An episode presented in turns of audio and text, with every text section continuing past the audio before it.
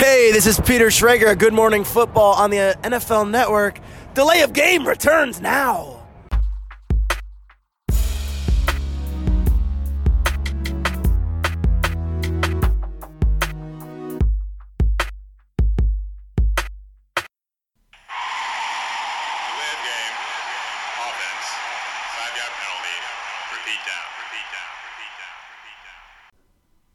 Die NFL befindet sich in einer Phase, in der es deutlich ruhiger wird. Wir werden vielleicht auch ein bisschen ruhiger, aber das heißt nicht, dass wir auf einen Podcast verzichten. Und deshalb herzlich willkommen zu Delay of Game, dem Football Podcast, die 69. Episode in dieser Woche. Und ja, wie in der vergangenen Woche, wir sind wieder zu zweit, aber nicht mit dem Max. Ich begrüße den Christian. Hallo. Ja, wir hatten äh, auch heute eigentlich einen Plan uns zurechtgelegt für den Aufnahmetermin, um äh, zu dritt zu sein. Der ist nicht aufgegangen. Ähm, gute Besserung an alle ja, Beteiligten oder halt eben nicht Beteiligten heute. Und ähm, ja, wir klären die Bierfrage. Sehr wichtig, ja. Die, ich habe hier das Helle. Äh, Ein Bier für jeden Tag steht drauf. Finde ich sehr Ja. äh, sympathisch. Schwabenbräu. Ja, äh, Altenmünster habe ich hier. Ähm, das hattest du auch vor ein paar Wochen auch schon mal. Wir äh, trinken gerade hier noch die Restbestände aus. Äh, wir werden zum Draft natürlich den Kühlschrank wieder äh, neu laden und beladen und deshalb äh, ja, hauen wir weg, was da ist. Ja, Christian, die äh, großen ähm, Headlines, die uns in den vergangenen Wochen begleitet haben, haben wir jetzt vielleicht äh, nicht, aber trotzdem haben wir einen, äh, einen bunten Strauß wieder zusammengestellt. Ja, es gibt auch so das eine oder andere Neue Ja. und wir finden noch was, über was man reden kann. Genau. Und ansonsten äh, werden wir einfach mal wieder unsere geliebte Kontroverse hier ein bisschen in den Vordergrund stellen. Wir fangen einfach mal an. Ähm, Owners Meeting. Äh, Ich glaube, es war in Phoenix. Ähm, die Teambesitzer haben sich mit Regeländerungen befasst. Wichtigste Neuheit in 2019. Die No Calls bei Pass Interferences können nun per Challenge überprüft werden.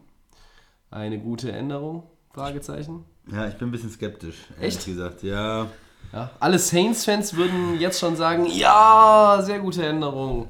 ja, natürlich, aber gerade, also es gibt so ein paar Sachen, äh, Pass Interference und Offensive Holding. Das sind für mich so Sachen, wenn man jetzt sich eine Zeitlupe anguckt und noch eine Zeitlupe und noch eine Zeitlupe, dann wird man immer wieder in fast jedem Spielzug irgendwo was finden, was man dann auch bestrafen kann im Prinzip und sagen kann, ja, da war ein bisschen die Hand dran, da war Kontakt, da war Kontakt und da äh, ist ein Defender äh, gehalten worden auch.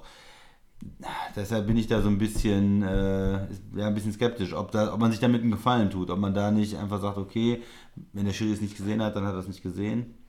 Und dann hat man halt so hinterher vielleicht auch die Kontroverse, wie jetzt nach dem Playoffs-Spiel. Das ist natürlich für die eine Mannschaft dann immer bitter. Mensch, hatte das nicht gesehen, das war doch ein klares Foul.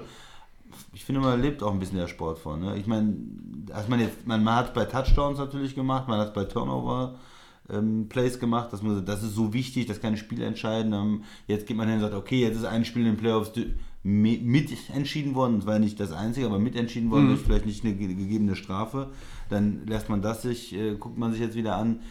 Da kann man natürlich dann auch viele andere Plays noch äh, irgendwann kommen, die man dann sich anguckt und ich weiß nicht, ist es, inwieweit ist es begrenzt? Gibt es da irgendwie nur eins oder nur, nur zwei oder wird das dann Ne, es ist einfach im Rahmen deiner Challenges, die du, die du hast. Ne? Äh, also letzten zwei Minuten äh, jeder Halbzeit ist es äh, nicht möglich für den, für den Coach dann einzugreifen entsprechend. Aber das heißt, es könnte im Prinzip in einem Two-Minute-Drive, äh, le- letzten zwei Minuten Playoff-Spiel, könnten wir fünfmal äh, gesagt, wird von oben geguckt und gesagt, oh, wir müssen uns das Play nochmal angucken, eventuell Pass Interference. Ja, ich, so habe ich es auch verstanden. Also für mich ist auch die entscheidende Frage, äh, dass ist da irgendwie so ein bisschen auch der, der, der Flow von, des, des Spiels so gefährdet. Also wenn wir jetzt uns alles noch 20 Mal in der Wiederholung angucken, ähm, dann dauert ein Footballspiel womöglich äh, nochmal deutlich länger und wenn wir äh, Spiele gucken und wir stellen fest, ja, so drei Stunden, drei Stunden 20 ist ja so der Schnitt vielleicht mit allem drum und dran. wenn es das jetzt auch nochmal bedeutend länger macht, da muss man auch wieder überlegen, ähm, das ist ja heutzutage so. Also in, in vielen Sportarten wird auch äh, versucht, ähm, ein Spiel oder einen Spieltag abzukürzen, so ein bisschen. Also mir fällt jetzt als Beispiel zum Beispiel Tischtennis ein, die quasi jetzt immer mit einem äh, nicht mit einem Ball spielen, sondern äh, pro Punkt kriegen die einen neuen Ball zugeworfen, damit man natürlich den Ball nicht irgendwo hinten äh, in der Halle holt. Also, wenn, wenn, Aber bei wenn anderen Sportarten, die, die viel im Fernsehen gezeigt werden, wird es versucht zu verlängern. Ne? Ich erinnere dich an das Power Break beim Eishockey. Das ist richtig. Äh, Das ist für ja. mich so ein- Aber äh, trotzdem gibt es halt auch Sportarten, die dann, die dann gucken oder jetzt mal geguckt haben, wo kann man es ein bisschen abkürzen. Und das ist vielleicht was, was für die NFL in Mhm. Auch gut wäre, ne? 2020 dann äh, auf den Tisch kommen wird, wenn man jetzt feststellt, dass es doch einfach relativ äh, lange dauert. Das muss jetzt nicht unbedingt mit, der, mit den äh, Challenges für eine äh, Pass Interference zusammenhängen. Insgesamt halte ich es grundsätzlich erstmal für gut. Äh, es haben jetzt alle danach gekräht. Alle wollten das. Ähm, Riesenaufschrei. Das wird den Kurs der Playoffs der vergangenen Saison nicht mehr ändern nachträglich. Aber jetzt gibt es die Möglichkeit und dann kann man das ja mal ausprobieren und sie werden das alle beobachten und ja, dann wird das Ganze vielleicht nochmal neu evaluiert im kommenden Sommer beziehungsweise im kommenden Frühjahr, äh, und, um dann zu sehen, war das die richtige Entscheidung, muss man nochmal was anpassen ähm, oder ja, schmeißt Genau, man das also wieder weg. Also das Im Prinzip, glaube ich dass jetzt die, dass nicht. die Coaches diese Möglichkeit haben, diese Challenge, dass man, okay, die, da hat man halt zwei von, kann sich überlegen, ist es mir das jetzt wert und das war so ein Play und ich glaube, da war Pass Interference, dann setze ich die ein. Das finde ich gar nicht so schlimm, weil dann ist ja die Challenge nicht für was anderes wieder. Du hast ja Äh, früher, hast ja früher sie auch für ne? Scoring-Plays hast du sie ja auch oft äh, benutzt. Und das ist ja jetzt auch nicht mehr, weil das ja sowieso überprüft wird, ein Scoring-Play. Genau. Also früher ging es ja auch dann darum mit den, äh, mit den Red Flags, dass man die da wirft. Ähm, das ist ja, Ja, eigentlich jetzt gar nicht mehr Turnover, gegeben ja, meistens, genau. ne? weil äh, da hast du quasi diese Rückversicherung und kannst dir die sparen in dem Ja. Fall. Und jetzt, ja, vielleicht kann man sich Ja, auch wirklich dann auf solche Calls ein bisschen mehr konzentrieren. Genau, Ne? aber wie gesagt, ich habe dann wieder die Frage, was ist in den letzten zwei Minuten, wenn es von oben kommt, äh, wie, wie oft wird es eingesetzt? Ne? Wird das dann wirklich nur bei so absoluten Fehlentscheidungen eingesetzt oder wird dann angefangen, äh, ich, ne, ich habe so ein bisschen die Fürchtung, oh, das ist, da müssen wir nochmal hingucken, ah, war vielleicht doch eine Pass-Interference, vielleicht doch nicht, dann wieder eine, dauert, dauert alles dann noch wieder länger am Ende und nimmt dann ein bisschen so den, ja, die Spannung oder auch so den Flow vielleicht aus den letzten zwei Minuten raus. Aber Ja. gut, wir werden sehen. Ja, die Befürchtung sehe ich auch ein entwickelt. bisschen. Also, Ähm. äh, es hat mich jetzt auch nicht gewundert, dass sie das durchgewunken haben. Ne? 31 zu 1. Äh, Hast du eine Idee, warum die Bengals dagegen waren? Da habe ich mich auch gefragt. Haben die, haben die von äh, nicht gegebenen PIs in den letzten Jahren mal bei ihren zahlreichen Playoff-Siegen vielleicht äh, profitiert? Nicht, dass ich wüsste. Ach, es gab ja gar keine, stimmt, Entschuldigung. Ähm, ja, dann Ja, weiß ich es auch nicht. Und bei, bei den Spielern, die einem an, einfallen bei den Bengals, ist ja AJ Green eigentlich der, der würde eher davon profitieren dann noch. Also Der würde davon ist, äh, profitieren. Also, ja, keine Ahnung, äh, habe ich mich jetzt auch nicht mehr mit befasst, muss ich ganz ehrlich sagen, warum die Bengals das äh, nicht für sinnvoll erachtet haben. Aber gut. Ähm, es wurde auch noch über ein paar andere Sachen geredet, Christian. Zum Beispiel ähm, Ja. die Onside-Kick-Regel. Da Ja. gab es einen lustigen Antrag der Broncos. Die hatten vorgeschlagen, alternativ einmalig im vierten Viertel einen vierten Versuch über 15 Yards an der eigenen 35-Yard-Linie auszuführen. Finde ich großartig, die Idee. Findest du echt das, gut? hat- das Finde ich mir total gefallen. bescheuert, die Idee. Das hat mir total gut gefallen. Quasi so ein, ähm, ne, du hast dann vierten und 15 und wenn du den äh, erfolgreich die 15 Yards hier holst, dann behältst du den Ball und kannst dann Du kannst vielleicht das Spiel noch drehen Spiel noch in der drehen. Schlussphase. Und du, äh, Ja. du hast halt diese, diese schwierige Situation, die relativ unwahrscheinlich ist, aber nicht unmöglich. Und ähm, du hast halt äh, nicht diese, diesen Onside-Kick, wo du, äh, wo alle über gegeneinander laufen, sondern du hast halt so ein kontrollierteres Play. Ich weiß nicht. Ich fand es eigentlich nicht so schlecht, die Idee. ich, weil, also ich kann das jetzt irgendwie nicht. Ja, Hat dich irritiert? Ja, irritiert. Ich kann damit nichts anfangen, ganz ehrlich. Also wenn die, äh, wenn diese Regel irgendwo mal ein bisschen angepasst werden soll oder verändert werden soll, dann sollen sie sich vielleicht mal was anderes ausdenken. Ich habe jetzt auch, ehrlich gesagt, so ad hoc kein, keine andere Lösung oder keinen anderen Vorschlag, aber das fand ich dann schon ein bisschen merkwürdig, die Idee. Ähm, und ja, wie es dann auch so schön heißt, äh, die Liga ist noch nicht bereit dafür, äh, heißt es dann. Vielleicht sollten die Kicker mal ein bisschen Onside-Kick äh, trainieren im Trainingscamp. Ja, das- also erfolgreiche Onside-Kicks waren sind traurig, rar. ja. Ja, ja. Ist natürlich auch schwerer geworden, weil man nicht mehr diesen Start hat. Die Leute können nicht mehr vorher loslaufen. Richtig. Sondern die mussten ja alle an der Linie stehen. Und dann ist, das hat den Onside-Kick nochmal schwerer gemacht letztes Jahr. Das hat man dann gesehen in den Statistiken. Aber du sagst es schon, die, die Kicker, die haben ja eigentlich, die, die wirklich können sich absolut darauf konzentrieren. Eine ihrer Aufgaben ist halt der, der Onside-Kick und dann müsste da vielleicht auch ein bisschen mehr kommen. Kreativere Ideen vielleicht auch mit den Special Teams Koordinatoren zusammen. Wo kann ich den hinkicken, in welcher Form, um da eine gute Möglichkeit zu haben, ne? Also was mir eigentlich am letzten Jahr am besten gefallen hat, war diese Idee, den mittig zu kicken und dass der Kicker selber äh, versucht, den sich wiederzuholen nach zehn Jahren. Wenn man. Was aber auch immer mit Risiko verbunden ist, ne? dynamischen Kicker hat, kann Ja. man das vielleicht, äh, vielleicht probieren. Die Sachen an die Seite, äh, wo, wo die jeweiligen Teams sich aufgebaut haben, das ähm, hat Ja, also so- das Risiko finde ich aber, wenn der Kicker hinterhergeht, ist ja auch, dass er vielleicht sich dann bei der Aktion auch verletzt, weil dann Ja. Special-Teamer vom, vom gegnerischen Team kommen und wenn dann ein dann Starting-Kicker für das nächste Spiel, die nächste Woche, äh, den nächsten Monat oder die Playoffs ausfällt, guckst du auch dumm aus der Wäsche. Also weiß nicht, ob, das, ob das so eine wirklich, ja, aber Mhm. Ja, okay, diese, ja. äh, wie, wie ist der Kollege noch, der den Ball nicht fangen konnte bei Green Bay? Bostic? Das ist schon ein paar ja, Jahre her. Ja, ja. ja, aber die Kicker müssen halt vielleicht dann wirklich auch mal gucken, dass man da ein bisschen kreativer oder, oder ja. wird. Also die Erfolgsquote war in den letzten Jahren ähm, nicht mehr so gut. Ja. Okay. Dann gab es noch eine Regelung. Äh, die Ballbesitzregelung in Overtime. Die wird nicht verändert. Da hatten die Chiefs einen Antrag gestellt, äh, die ja im Championship Game gegen die Patriots äh, die Leidtragenden waren. Und die hatten vorgeschlagen, beide Teams sollten doch mindestens einmal den äh, Ballbesitz haben in Overtime.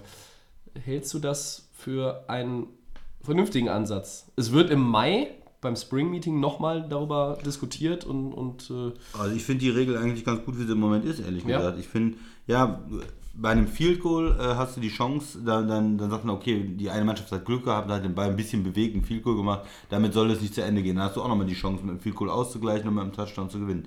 Aber wenn die, die eine Mannschaft wirklich sagt, okay, wir nehmen jetzt äh, hier den Football und gehen über das ganze Feld und machen einen Touchdown, da ist für mich das Spiel auch vorbei.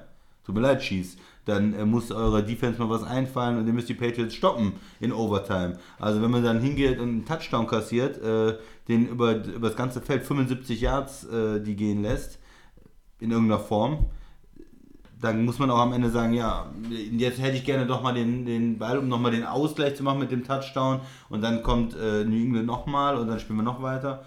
Nö, also für mich ist es so okay. Field Goal, okay, da gibt es eine zweite Möglichkeit.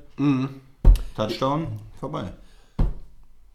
Unterm Strich finde ich die Regel, wie sie aktuell ist mit der Verlängerung, auch vernünftig. Ähm, ich sehe das Argument natürlich, dass man, dass man da vorbringt und sagt, okay, eigentlich wäre es schon irgendwo vielleicht fairer, wenn beide Mannschaften den Ball haben und nicht ja, davon abhängig sind, wie denn die Münze beim Cointoss vor der Verlängerung dann fällt, ähm, weil dann nimmst du ja auf jeden Fall den Ball, wenn du den, den Cointoss gewinnst. Ja, logisch. So. richtig. Und wenn die, ähm, wenn die Chiefs in dem Spiel ja, das Ja, hätten sie den gehabt, hätten sie wahrscheinlich gescored, ja, ja, aber- ne? so, dann hätten sie möglicherweise den Super Bowl gewonnen, aber das ist ja auch alles hypothetisch. Also ich finde, dass die Regelung einer, einer Prüfung nochmal ja, bedarf, dass man auch nochmal gucken sollte, ob es sinnvoll ist, da etwas zu verändern. Ich weiß es nicht. Also aktuell finde ich es eigentlich ganz okay. Ähm, früher war es ja so, dass einfach ähm, der erste Ballbesitz und du hast ein Goal, das reicht auch schon. Ja, das zu wenig. Das ja. war manchmal dann ein bisschen zu, zu schnell. Hier reden wir dann natürlich aber auch wieder darüber, wenn dann beide nochmal den Ball haben oder so wie es jetzt auch ist mit dem ähm, Field Goal, aber die andere Mannschaft könnte mit einem Touchdown dann nochmal äh, das übertrumpfen und selber das Spiel für sich entscheiden. Das zieht das Ganze auch nochmal in die Länge. Beim, beim Field Goal Wins schon, wie, wie es früher war, wa- war das Spiel einfach auch schneller zu Ende. So. Und ähm, da sehe ich so ein bisschen alles, alles in allem, wenn man, wenn man zu viel an dieser ganzen, ganzen Rezept rumdoktert, dass möglicherweise dann auch einfach das Spiel zu lange dauert oder dass es auch oder halt zerfahrener wird und wie bei den Challenges und bei, den, bei der Overtime. Ja, ich weiß nicht. Ich glaube unterm Strich Wir können das Ganze gerne, auch- gerne überprüfen nochmal, ob man da was verändern sollte, aber ich bin letztlich doch am Ende da, glaube ich, also wirklich dafür, dass man es so beibehält. Sonst könnte man natürlich alternativ auch das Unentschieden dann lassen, auch in einem Playoff-Game und dann vielleicht noch ein Rückspiel machen oder sowas. Na, da freuen sich ja die du bist ja ein großer, ja ein Fan von Unentschieden. Ich bin ein auch. Riesenfan der Unentschieden. Ja, ich freue Dann mich. kann man ja mittwochs vielleicht dann zwischen der Woche noch so ein ja. kleines Spiel Ja, ansetzen. so Packers gegen Vikings vielleicht ja wieder ein Unentschieden in 2019. Oder und was war das andere? Steelers gegen Browns? So, Oakland baut weiter am Roster.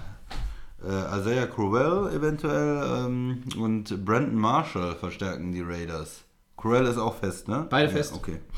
Ja, eure Meinung. Oder deine Meinung, Story. Unsere Meinung. Äh, Ich finde beide Verpflichtungen gut. Ich finde nach wie vor eigentlich alles gut, was die Raiders machen. Das Einzige, wo man ein bisschen ein Fragezeichen mal an die Tafel malen könnte, war, glaube ich, da haben wir auch drüber diskutiert, wir zwei mit Max, ähm, der O-Liner, der Brown. Ne? Dem haben sie vielleicht ein bisschen viel Kohle bezahlt, haben wir gesagt. Würde ich So. schon sagen, das Ja. ist ein bisschen viel Kohle. Ansonsten sind die Entscheidungen erstmal die Spieler, die sie holen, die Namen, die entsprechende Erfahrung, auch die, die Leistungsstärke. Ich finde das alles gut, was die Raiders momentan machen. Letzte Saison haben wir hier ganz, ganz viel in der Offseason, letztes Jahr, in der Offseason ganz viel über die Cleveland Browns diskutiert und was in Cleveland passiert, ob sie in der Lage sind, sich zu verbessern aus diesem, nach dieser 0-16-Saison. Und jetzt ist so ein bisschen, sind so ein bisschen die Raiders dieses Thema, ne? Bei den, unter den Teams, die letzte waren in ihrer Division, da reden eigentlich alle über die Raiders. Das liegt natürlich an Antonio Brown, das liegt an äh, dem neuen GM, es liegt an den drei Draftpicks, die sie haben in der ersten Runde. Und ich finde die Moves gut. Also Herr Crowell ist jetzt kein 1000-Yard-Rusher, war er noch nie. Ähm, äh, zuletzt bei den Jets gespielt, aber er ist auch erst 26. Er ist ein durchaus solider Mann. Ähm, ich glaube nicht, dass er der, der Featured Back ist auf lange Sicht jetzt in Oakland im Backfield, sondern dass da äh, tatsächlich äh, im Draft noch ein Running Back gezogen wird. Ähm, die anderen Kollegen sind Jalen Richard und der Andre Washington. Das sind jetzt nicht unbedingt Namen, äh, die für ein exorbitant gutes Running Game stehen. Auch nicht im Verbund mit Crowell. Also der, ich sehe Crowell so als den zweiten Mann, vielleicht mit einem Rookie. Dann ist das, glaube ich, eine ganz gute Geschichte. Und bei Brandon Marshall, da hat es mich gewundert, warum nie, kein anderer zugeschlagen hat, warum das so lange gedauert hat. Er ist 29, okay. Er hat in Denver wirklich sehr konstant gespielt, auf gutem Niveau über viele Jahre. Ist ein Leader. Ich habe ihn jetzt auch noch mal in einem, äh, bei einem Fernsehauftritt gesehen vor einigen Wochen, äh, wo er sich sehr gut präsentiert hat. Ist ein, ein, ein sehr guter Charakter. Ein, ein typischer Inside-Linebacker, auch stark den, in den Ja. Lauf. Vor allen Dingen jetzt nicht unbedingt so, ähm, äh, ja, nicht so viel Druck auf den Quarterback. Jetzt keiner, der 10 Sacks hat, nur um das so ein bisschen einzuordnen. Ne? Aber ein guter Run-Defender, den man da in der Mitte der. ähm, Ja. gebrauchen kann. Ne? Der, ähm, wenn Und- man jetzt bei Denver guckt, von Miller, der sich natürlich da sehr viel Mhm. mit den Quarterbacks beschäftigt und dann hat man so jemanden, der dann die, die ja, dreckige Arbeit vielleicht auch so ein bisschen macht Ja, als also ein Jahresvertrag 4,1 Millionen Dollar ist für die Raiders ein richtig gutes Geschäft. Für Marshall glaube ich auch, der, der danach sicherlich auch nochmal anstreben wird, irgendwo einen Zwei- oder Dreijahresvertrag zu bekommen. So wie es dann zum Beispiel auch nach auslaufendem Vertrag ähm, Clay Matthews bekommen hat, der dann sogar nochmal ein Stückchen älter ist. Also für Marshall ist es, glaube ich, ganz gut. Äh, es gab so ein paar Teams, wo ich darauf gewartet habe, dass sie eigentlich sich ihn schnappen. Ähm, ich hatte zum Beispiel auch die Rams da äh, erst noch im, im Rennen, weil, wie gesagt, jünger als Clay Matthews könnte man da auch nochmal als äh, Verstärkung auf der Linebacker-Position gebrauchen. Äh, und es gibt auch andere Teams, die, die sicherlich nochmal da ein bisschen äh, Bedarf gehabt hätten. Ähm, am Ende ist es wieder Oakland geworden, die, ja, weiß ich nicht, auch momentan, weiß ich, ob sie die Argumente haben mit, durch die Verpflichtungen schon, dass dann auch andere sagen, okay, ich komme gerne, oder ob es auch einfach nur äh, die Überzeugungsarbeit ist ähm, mit der Kohle. Ne? Also Ich glaube, das, ist, das ist da das wichtigere Argument. Ähm, ich finde für die manchmal- Raiders die Verstärkung auf jeden Fall gut. Ja, vielleicht auch manchmal die Möglichkeit einfach zu spielen, dass, dass da Platz ist im Roster, dass man, äh, die Raiders hatten ja jetzt nicht so viele tolle, ähm, ja, Defender, Linebacker, Safeties, Corner, was auch immer, die, äh, wo man jetzt sagt, da muss man erstmal an jemandem vorbei für Spielzeit. Ja. Da hast du natürlich eine gute Chance auch zu spielen, dich zu zeigen mit dem Jahresvertrag, mit 30 dann vielleicht nochmal einen Zwei-Jahres-Vertrag oder sowas zu unterschreiben, wenn du eine gute Saison hast. Von daher ist es da für die Spieler auch äh, attraktiver, als wenn man in einer ähm, ja, nur Teilzeitrolle ist und vielleicht nur dann der dritte Inside-Linebacker ist oder sowas. Ja, Jo. also ich meine, du hast jetzt mit, äh, mit Perfect, äh, Perfect von ähm, den Bengals hast du Ja. einen erfahrenen Linebacker geholt, mit Marshall von den Broncos hast du einen erfahrenen Hättest du Linebacker. den denn äh, verpflichtet? ich halte von Vontaze Perfect persönlich und auch also auf seine Art als äh, wie, wie, er, wie er spielt gar nichts. Ja. Also äh, der Wundert hat, auch, dass der noch in der Liga ist, ehrlich gesagt. ja, der hat äh, schon mehrere Sperren auch hinter sich. Der war äh, oft über die Grenze der Legalität in Cincinnati, gerade wenn es da gegen Baltimore oder Pittsburgh gegen in den Divisionsduellen, wo er da auch richtig Feuer drin ist. Das ist kein Spieler, den ich wirklich gerne Football spielen sehe, muss ich sagen. Aber natürlich bringt er auch nochmal die Erfahrung mit äh, zu einer Defense, die ja, äh, ja von den bekannten Namen eher überschaubar ist. Ne? Also mit Karl Joseph, dem Safety, war, glaube ich, der war letztes Jahr schon ihr bester Mann. Äh, jetzt haben sie Joyner als zweiten Safety noch dazugeholt.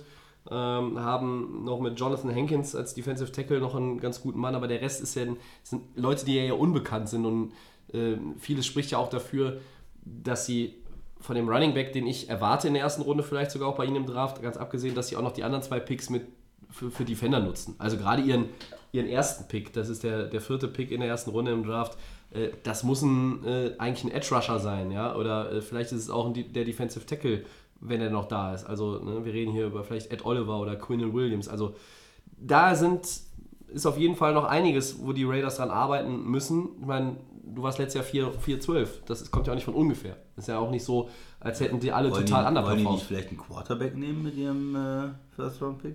Ja, das, hab, das ist ja auch immer noch nicht vom Tisch, wenn man so äh, alle Experten sich anhört, aber äh, immer wieder ist auch zu lesen, dass, dass Gruden und auch Mayock irgendwie total von Derek Carr überzeugt sind und hm, ich weiß ich nicht. Ich glaube fast nicht, dass sie einen nehmen in der ersten Runde. Okay, ich wollte nur mal nachfragen. Wie siehst du das denn mit, äh, mit äh, den, dem Roster der, der Raiders? Also Verstärkungen sind ja schon Also, da. Sie sind ja. jetzt sicherlich noch nicht so, dass man sagt, Also ich bin nicht so, so optimistisch wie du. Das sind für mich Spieler, ja, Isaiah Crowell, ja, das ist okay, wenn er dein zweiter oder dritter Running Back ist, aber der bewegt für mich auch nichts. Also das ist für mich, ja, ist okay. Ähm, und dann und die Linebacker, ja, die sind auch okay. Die, die versuchen, glaube ich, jetzt, ähm, wie du sagst, so Erfahrung oder ich sage so Leute, die einfach professionell Football gespielt haben die letzten Jahre, eine gewisse Grundsolidität in die Defense Mhm. reinzukriegen. Das sind solide Spieler, die irgendwo nicht, nicht alles falsch machen. Ähm, aber wenn ich mir das so angucke bei der äh, Oakland Defense, da fehlt mir noch viel. Ja, du hast äh, Mac abgegeben letztes Jahr, da ist ein Riesenloch, die Defense war schlecht letztes Jahr. Und das, das müssen sie erstmal aufbauen jetzt. Ich meine, die drei Draftpicks sind super nett, aber ich glaube eigentlich, dass es bei den Raiders auch vielleicht eher erst äh, 2020 dann äh, wirklich aufwärts geht. Wie auch bei den Browns. Du musst erstmal, du bist ein im Loch, du hast diese ganzen Draftpicks und dann irgendwann, ne, die brauchen ja auch manchmal ein Jahr, um sich zu entwickeln. Also du siehst vielleicht, es wäre, glaube ich, gut für die Raiders dieses Jahr schon eine Menge Potenzial zu sehen. Einmal diese Sache zu klären, ist er wirklich der Quarterback jetzt? Ja. K, ja? Ist das wirklich der Mann, mit dem man nach Vegas geht, der äh, die Franchise weiterführt, hat er eine gute Connection? ist das für mit- dich die ne, entscheidende mit Frage der, für die Raiders-Saison 2019? Das ist für mich die entscheidende Frage. Und die zweite äh, Frage ist, wie kann ich in der Defense Talent entwickeln? Äh, ne? dass, dass ich sehe, die zwei, drei Leute, die ich jetzt da hole in, den ersten, in der ersten Runde oder vielleicht insgesamt in den ersten zwei Runden, haben die einen Impact. Sehe ich, das sind die, die wichtigen Spieler von morgen. Und da wird noch nicht alles perfekt laufen in der Defense, aber dass du, dass du da schon mal eine gute Rolle spielst und mit der Defense schon äh, sag ich mal, auf Position 15, 10 irgendwie in der Liga hochkommst, dass du siehst, da ist Talent da. Im Moment bin ich noch nicht so begeistert von den Reds. Auch mit der, mit der O-Line, ja. Brown, der hat einen, der war ein guter Right Tackle oder okay Right Tackle bei den 49ers. Äh, der ist jetzt, äh, hat ein gutes Jahr in New England gespielt, aber wie viel davon ist ähm, halt, ich habe das schon gesagt, äh, Tom Brady, das System in New England, der Offensive Line Coach, diese ganze Struktur. Jetzt musste bei den Raiders da Left Tackle spielen, die hatten letztes Jahr äh, zwei Rookies als Tackle, die extrem schlecht waren. Ähm, wer spielt Right Tackle? So, reicht ja auch nicht, wenn du nur die eine Seite der Line ähm, jetzt Mit Trent Brown und aufpasst. Colton Miller ist die linke Seite, glaube ich, ganz gut äh, aufgestellt, finde ich. Also, Spielt der Miller Guard? ja. Weil der hat ja letztes Jahr Tackle gespielt. Ja, aber der wird offenbar äh, eher dann Okay. äh, nach innen geschoben. Also die rechte Seite ist natürlich das Problem. Ne? Also Gabe Jackson und Brandon Parker sind nicht unbedingt die Kandidaten. Parker, ja. Äh, Jackson war immer war mal ganz gut, aber ja. So, und dann äh, der, der Hudson spielt noch Center, glaube ich, ne? So ist es. Ja, genau, der ist gut. Ähm, ja, also das ist für mich ist keine nicht, nicht wirklich schlecht, die O-Line. Wie gesagt, Brown ist einfach auch ein, ein riesiger Kerl, der, der natürlich äh, schon auch gut spielen kann. Hat er ja bewiesen. Ich will das jetzt nicht schlecht machen, aber für den Preis bin ich ein bisschen skeptisch, ob er das, äh, ob er die Leistung wirklich als einer der Top-Tackle der Liga bestätigen kann. Er wird, ist, er, ist der Bestbezahlte, ist er Top 5 auf seiner Position. Bis jetzt, so von der Konstanz, glaube ich noch nicht. Na gut, der bestbezahlte er Quarterback der Liga ist auch nicht der beste Quarterback Nee, der nee, Liga. so, nee, es kommt halt darauf an, Free Agent zu sein. Ja. Aber es ist halt die Frage, wie, wie ist denn die Line der Raiders? Wenn du halt einen, einen ordentlichen Left Tackle hast, aber äh, einen, right, einen Left Guard jetzt, der letztes Jahr Tackle gespielt hat, ist bestimmt nicht so ganz einfach. äh, einen Right Tackle, der jetzt noch nicht ähm, wirklich etabliert ist, einen guten Center. Wo landest du dann? Ist das eine durchschnittliche Line? Vielleicht, ich weiß es nicht. Hm. Ne? Wird, man, wird man sehen. Hat natürlich auch mal was mit Verletzungspech und, und, und Glück zu tun. Und du sagst, Running Back ist auf jeden Fall noch was, was die Raiders brauchen. Das muss eigentlich auch noch adressiert werden, nur sie werden mit den Draftpicks, so viel sie auch haben, du kannst nicht alles gleichmäßig gut stopfen. Das, das ist, also wenn tatsächlich auch nochmal bei ihnen auf dem Radar diese Idee erscheint, äh, wir nehmen jetzt doch mal einen Quarterback schon, weil ne, wir wissen nicht so genau und wer weiß und ne, da, nur wenn du einen Quarterback draftest in der ersten Runde, ist das ein miserables Zeichen an Derek Carr, weil du kannst klar. nicht, kannst nicht dem jetzt irgendwie äh, auch irgendwo durch, hintenrum und äh, in der, in der Öffentlichkeit und was weiß ich, äh, über welche Wege sagen, okay, das ist unser Franchise-Quarterback, wir glauben an den und seine Stärke und dass er sich wieder leistungsmäßig äh, deutlich verbessern wird und dann setzt sie ihm dann doch den First-Round-Pick äh, in den, im Ja, Trainingscamp äh, traden in den nächsten ne? locker so. Und das ist so ein, das ist so das eine, aber Running Back ist weiter in der Position. Ähm, ich glaube, die O-Line kann auf der rechten Seite auch nochmal äh, Verstärkung gebrauchen. Die Defense braucht Front Seven, also die, die, die Line braucht Verstärkung. Die, sagen wir mal, die Linebacker hast du jetzt mit zwei erfahrenen, ja. Und dann in der Secondary, weiß ich nicht, auf Corner, Corner brauchen Ähm, sie auch, oder? ja, ähm, Garion Conley, Nick Nelson.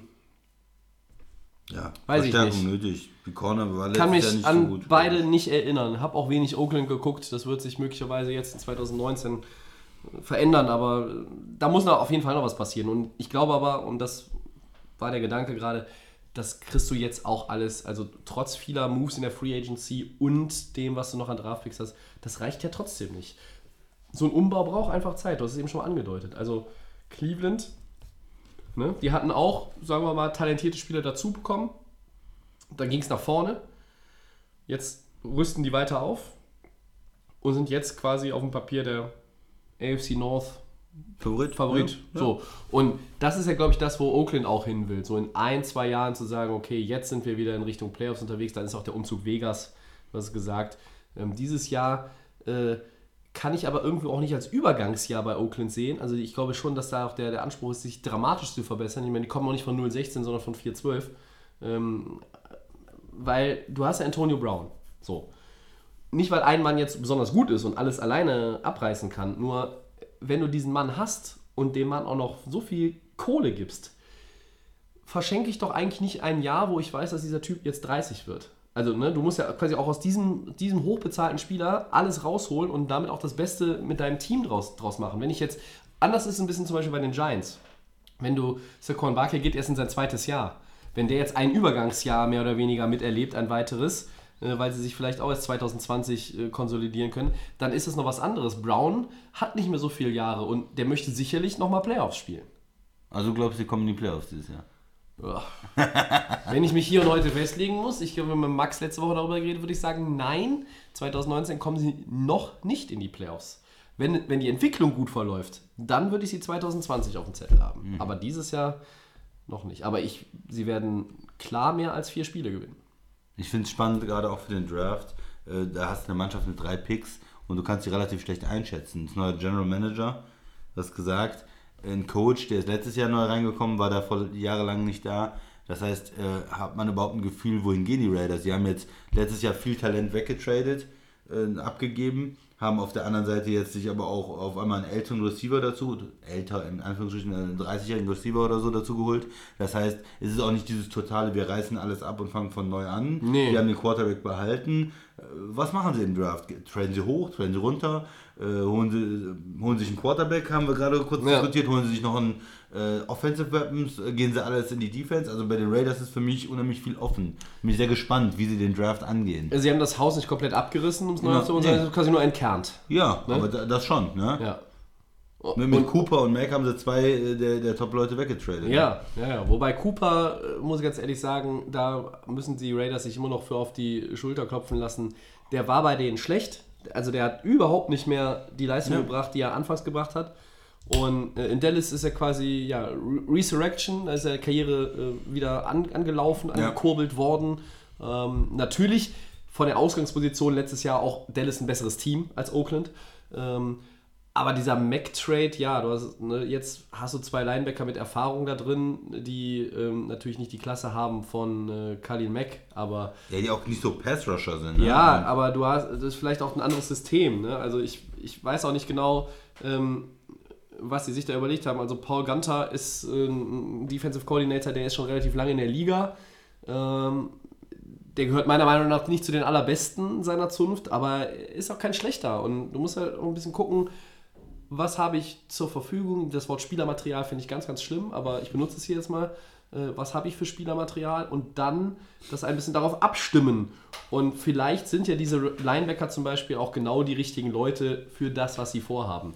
Aber der, diese Unterschiedsspieler, um sie jetzt mal so zu formulieren, die musst du jetzt im Draft holen. Genau. Du musst halt auch irgendwie zumindest einen, zwei Spieler haben, die potenziell mal 10 Sacks haben können in der Saison Ja. eigentlich. Ja. Und da sehe ich eigentlich bei den Raiders im Moment noch nicht so viel. Das Sie sehe ich mit ein paar- dem Rookie, den Ja, sie sie- hoffentlich dann den richtigen. Genau, sie, sie haben auch die letzten Jahre Rookies genommen in der, in der äh, D-Line, die gar nicht so schlecht sind. Die sich, vielleicht entkommt da jemand, ne? Vielleicht ist da jemand, der von 5 auf 10, 12 Sex geht. Das, das kann ja auch sein. Ne? Man muss auch immer, man unterschätzt es manchmal, dass doch das erste Jahr ähm, die Leute auch erstmal in der Liga ankommen müssen. ja.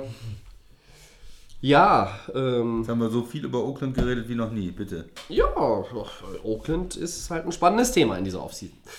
Ähm, das gilt für die anderen beiden Mannschaften, zu denen wir jetzt kommen, nur bedingt, aber hier sind sie nicht. auf dem Schirm. Ähm, die Bears traden nämlich Running Back Jordan Howard zu den Eagles. Ähm, Ja. Um, das, um dazu kurz zu sagen, die Eagles, die haben ja auch in den letzten Jahren extrem viele Trades gemacht, extrem viele Moves auch gehabt, immer wieder ihr Team ein bisschen umgebaut und ja, Jordan Howard ist jetzt äh, ihr neuer Running Back. ja, die Frage an dich ist aber, ähm, ist er denn jetzt wirklich die Lösung im Backfield Philadelphias? Äh, und daran angeschlossen, mit Blick auf Chicago, ist Tariq Cohen für dich Nummer 1 Running Back? Ja, also erstmal zu den Eagles. Die haben ja eine, eine Philosophie, die ein bisschen unterschiedlich ist auch zu anderen Mannschaften. Die haben ja wirklich diesen Running Back noch ähm, gerne im Einsatz, der nur läuft. Ähm, das war ja mit ähm, äh, Blunt, der vorher bei New England gespielt hat, der Ja. dann äh, gespielt hat, und auch mit äh, Jai. Äh, Und jetzt wieder so ein Typ, ein massiverer, größerer Running Back, der ähm, die, die schwierigen Yards holen kann, der nicht so dynamisch ist, dass der jetzt 80 Yards allen wegläuft, aber der ähm, so für die schwierigen Situationen ist, wir brauchen drei Yards, wir kriegen drei Yards. Und so einen wollen sie irgendwie immer haben. Und haben, sind jetzt hingegangen, relativ günstig, holen sich ihn. Sechs-Runden-Pick. Der unter bestimmten Konditionen noch zu einem Fünf-Runden-Pick, die wir nicht kennen, Ja. werden kann. Aber das ist ja. In der. NFL ist das wenig, ja. Ein Das ist Sechs-Runden-Pick ist äh, so gut wie nichts. Der macht, kommt eventuell in deinen Practice Squad oder so, vielleicht in dein Roster. Also das ist nicht viel, was sie da abgeben und haben damit einen durchaus talentierten Spieler. Der hatte 1300 Yards schon mal äh, in der Liga, der hatte 1100 Yards schon mal in der Liga. Seine Rolle in Chicago ist aber jedes Jahr weniger geworden. Deshalb sind auch die Zahlen weniger, weniger Erfolg. Ähm, die Rolle ist kleiner geworden. Er passt nicht mehr ins System. Jetzt kommen wir zu der Seite Chicago. Äh, da wollen die ganz kleinen Running Backs haben, die auch den ähm, Football gut fangen können, Ja. die äh, variabel sind. Und ähm, haben da mit Cohen natürlich einen super dynamischen Spieler. Wo, der ist halt sehr leicht und da ist die Frage, wenn man den jetzt immer wieder ähm, da in die, in die Line laufen lässt, äh, kriegt, er das, kriegt er das hin. Ähm, braucht man da nicht noch einen zweiten, dritten Mann, muss man das mehr verteilen dann in Chicago? Ist das so der, der Spezialist? Ähm, hat er eine spezielle Rolle oder kann er wirklich auch äh, viele Carries nehmen? Das wird sich dann zeigen. Vielleicht äh, draften sie auch noch einen in Chicago. Sie haben ja auch Mike Davis geholt von Seattle. Mhm. Ähm, da scheint, ich habe so jetzt aktuell eher das Gefühl, dass, dass die Bears sagen, okay, das sind, das sind die beiden, mit denen wir reingehen, weil er auch in das ähm, von Matt Nagy in das System passt. Mhm. Das ist auch der Grund, warum die Zahlen von Howard runtergegangen sind, wie du hast es schon angesprochen. Ähm, für mich ist er halt kein Nummer 1 Running Back in dem Sinne, Terry Cohen, aber das, auch hier ist so die Systemfrage und ich glaube nicht, dass die Bears unbedingt sagen, wir brauchen den ähm, äh, oder wir, wir packen den Etikett auf den und sagen hier äh, Nummer 1 Running Back, Featured Back und äh, laufen, laufen, laufen, sondern tatsächlich ist es ja auch dieses Passen. Also als Passempfänger ist er unheimlich wichtig dann und er ähm, äh, bei ja, Davis, ah, weiß nicht, das ist so ein, das ist so ein, so ein Move, da sieht ein Team in einem Spieler etwas, was was andere Teams, glaube ich, nicht sehen und was auch viele Beobachter einfach nicht sehen. Und ich bin da sehr skeptisch, ob das eine gute Idee ist. Ähm, Chicago äh, hat halt in der ersten Runde keinen Pick mehr, der ist bekanntlich nach Oakland gegangen. Ähm, aber gut, es gibt auch Running Backs in der zweiten, Ja, dritten Runde. dritten, vierten Runde, Und vielleicht wird da auch einen noch mal nachgelegt. Das halte ich aktuell jetzt nicht so für die oberste Priorität der Bears, aber ähm, ja. Ich mag Terry Cohn sehr gerne, ich, ich sehe ihn gerne. Das ist ein, äh, wirklich dynamisch, explosiv. Er ist so ein bisschen wie, ähm, ähm, Sproles früher Wie Sproles bisschen, früher war, gedacht, Darren so, Sproles, das der- Shetland Pony. so eine, so eine spezielle Rolle Ja, hat er einfach ja, dann immer. ja. Ne? Und er ist, halt, ist natürlich, du weißt aber auch als Gegner der Bears eigentlich, so jetzt, wo Howard weg ist, und das war halt immer so ein bisschen, das waren andere Spielertypen einfach. Ja. Und da konnte man sich schwerer darauf einstellen. Und jetzt weißt du, zumindest aktuell sieht es so aus, da kommen jetzt ein, ein Running Back, der wird jetzt nicht äh, Ground and Pound irgendwie schön, laufen, schön ja. durch die Mitte Ja. der, der Linie immer äh, reinkloppen, weil das kann der gar nicht. Das kann er physisch nicht durchhalten. Ja. Ähm, also bei den, der Gewinner für, für mich ist äh, trotzdem irgendwo erstmal Philly, weil ähm, Howard ist erst 24. Für mich sind ganz ehrlich alle Gewinner, weil du als Bears, äh, du, du planst nicht mehr mit dem Spieler, warum auch immer. Aber Ja, du willst ihm die einen 2 neuen Millionen Coach, nicht mehr, nicht mehr zahlen, der hat noch ein Jahr zahlen, Vertrag und Spaß äh, ist Geld, Und du kriegst, noch, alles, kriegst ja. noch irgendwie einen Pick und äh, du hast auch die, die, die Kontroverse ein bisschen weg, der wird sich nicht beschweren jetzt. Es haben ja schon alle gemerkt, warum wird er nicht so eingesetzt und das ist einfach erledigt für Chicago. Für Philly kriegen sie günstig einen guten Mann für wenigstens für ein Jahr und auch für, für, für Howard finde ich es geil, weil er kann jetzt, er kriegt da mehr Möglichkeiten vielleicht. In Philly gibt es auch eine Menge andere Backs, aber er hat da vielleicht, kann zeigen, was für eine Rolle er hat und Mhm. äh, kann bei einem potenziellen Playoff-Team auch, auch da Also Spielen, Jo- ne? Jordan Howard traue ich in der Saison deutlich über 1000 Yards wieder zu. Ja, vor allen Dingen auch viele Touchdowns, glaube ich. Er wird dann auch der Back sein für Philly, der Ja. diese, ne, kurz vor der Endzone, drei Yards, wir brauchen Richtig. jetzt einen, der das reinrumpelt. Ja. Also, Ja, da ist er äh, sicherlich nicht schlecht und äh, die Beine dürften noch relativ frisch sein, nach gerade mal drei Jahren in der Liga. Ähm, der Mann hat Potenzial und ähm, für Philly ist es natürlich auch wichtig, auf Running Back jetzt nochmal so ein bisschen was nachzulegen, qualitativ. In der Breite halten sie immer viel. Ich glaube aber, dass jetzt qualitativ schon auch er der beste Back ist, der da rumlaufen wird. Ähm, ich hatte sie ja auch so ein bisschen im Draft. Josh Jacobs ist so der einzige Running Back, der aktuell mehr oder weniger in der ersten Runde prognostiziert wird. Ähm, die Liga sieht aber natürlich auch immer auf bestimmten Positionen ganz, ganz viel. Also Quarterbacks ist ja immer, da Ja, wird für hochgetradet. ja, für einen Running Back hochtraden in der ersten Runde oder so, könnte ich mir schon vorstellen, oder dass er einfach auch oder einfach zügiger genommen wird als jetzt in den Late 20s. Philly hätte was oder hat den 25. Pick. Also, dass es da so ein bisschen ähm, jetzt Philly natürlich von dieser Nummer Josh Jacobs womöglich weg ist, weil man hat Jordan Howard und äh, ich glaube Clement und der ein, ein, zwei andere sind ja auch noch in dem Roster. Ähm, also du sagst, es gewinnen beide. Für mich, Alle für mich, Ja, Chicago, ich sehe dann mit dem Locker Room und so, der beschwert sich nicht und Spaß die 2 Millionen, aber äh, irgendwo fehlt mir da jetzt bei den Bears noch ein bisschen was. Hm, naja. Ja gut, ähm, mehr Headlines sollen es dann diese Woche auch nicht sein. Ähm, nächste Woche gibt es neue, hoffentlich. Wir werden was finden. Ähm, ja, und so bevor wir wieder durch die Liga und zurückreisen, Christian, ähm, ich höre mich heute ein bisschen müde an, bin ich auch tatsächlich. Äh, das Wochenende war hart. Und irgend, irgendwas ist passiert an dem Wochenende, was ich noch nicht genau weiß, äh, was mich so aus den Schuhen gehauen hat. Aber gut. Äh, die Odds, Christian, ähm, von mir immer sehr gerne ähm, als Segment 3 in unserer kleinen Sendung verwendet. Und meine Frage, meine erste an dich. Und ich bin sehr froh, dass du heute da Ja, bist. bitte. Zu dieser ersten Frage. Wie viel Prozent gibst du dieser These? Odell Beckham Jr. wird in der neuen Saison mehr Receiving Yards haben als Antonio Brown. boah, das ist eine schwere Frage. Das sind zwei Top-Receiver. Die hatten äh, letztes Jahr ähm, 1052 hatte Beckham und äh, 1297 hatte Brown, der natürlich schon länger konstanter erfolgreich ist. Ähm, der ein wahnsinnig guter Receiver einfach ist, aber wenn er fit ist, dann gehe ich jetzt einfach mal mit dem jüngeren Spieler, mit dem besseren Quarterback. Da gehe ich mit Beckham. Baker Mayfield ist der bessere Quarterback gegenüber Derek Carr. Das ist das, was der Christian Ja. uns hier gerade ausdrücken möchte. Ja. Ja, okay. Ja. Ja, ähm, und wie viel Prozent? Mm, 75 Prozent. 75 Prozent. Ich hatte eigentlich gedacht, dass du als großer Antonio Brown-Fan Ja. Äh, da runter, drunter gehst und vielleicht sogar unter 50 Prozent gehen Ja. würdest.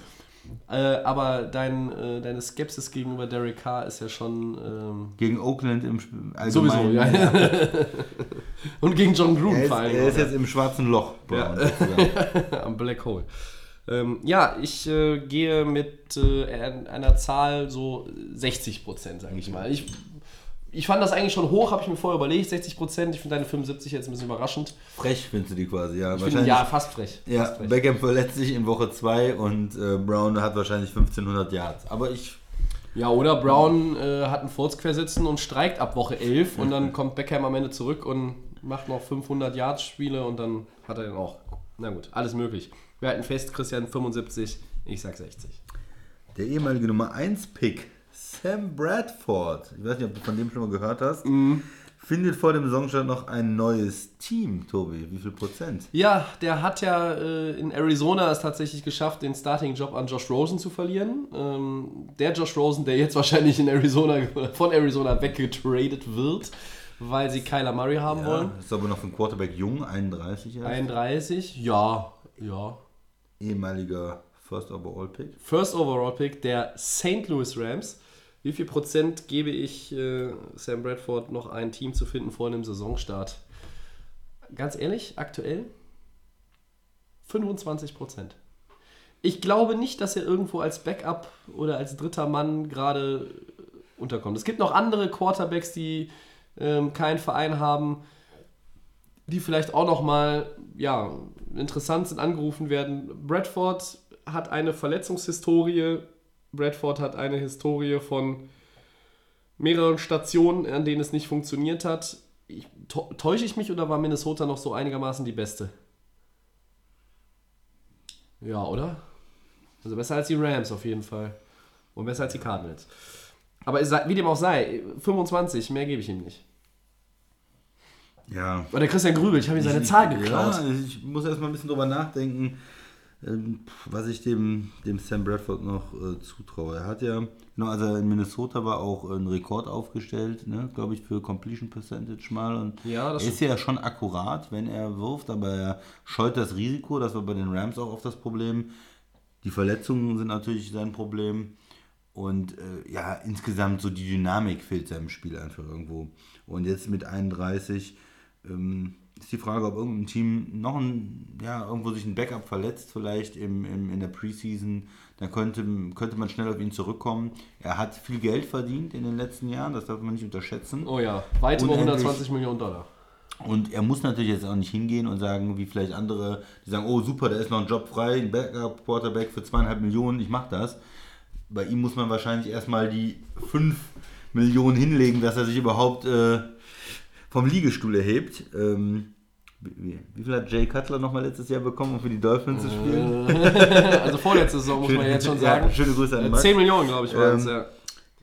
Ja, also ich sag mal, äh, ein bisschen mehr, 35 Prozent. Okay. Ja. Einen haben wir noch. Vor dem Draft, Ende April, wird es noch einen Trade von größerer Bedeutung geben. Und damit ist so sowas wie Mac gemeint, ja. Oder dass vielleicht jemand nochmal einen Draft-Pick auch nach oben tradet von, weiß ich nicht, 15 auf 1. Washington geht auf 1, weil sie wollen Kyler Murray haben und verscherbeln alles an die Cardinals. Verrückte Sachen gibt es immer wieder. Äh, wie viel Prozent gibst du der These, dass wir noch so einen großen Trade sehen vor dem Draft, der am 25. April in Nashville startet? Ja, ich, ich sag mal 60 Prozent. Echt? Ja, ich glaube, es, es passiert noch was in der Liga.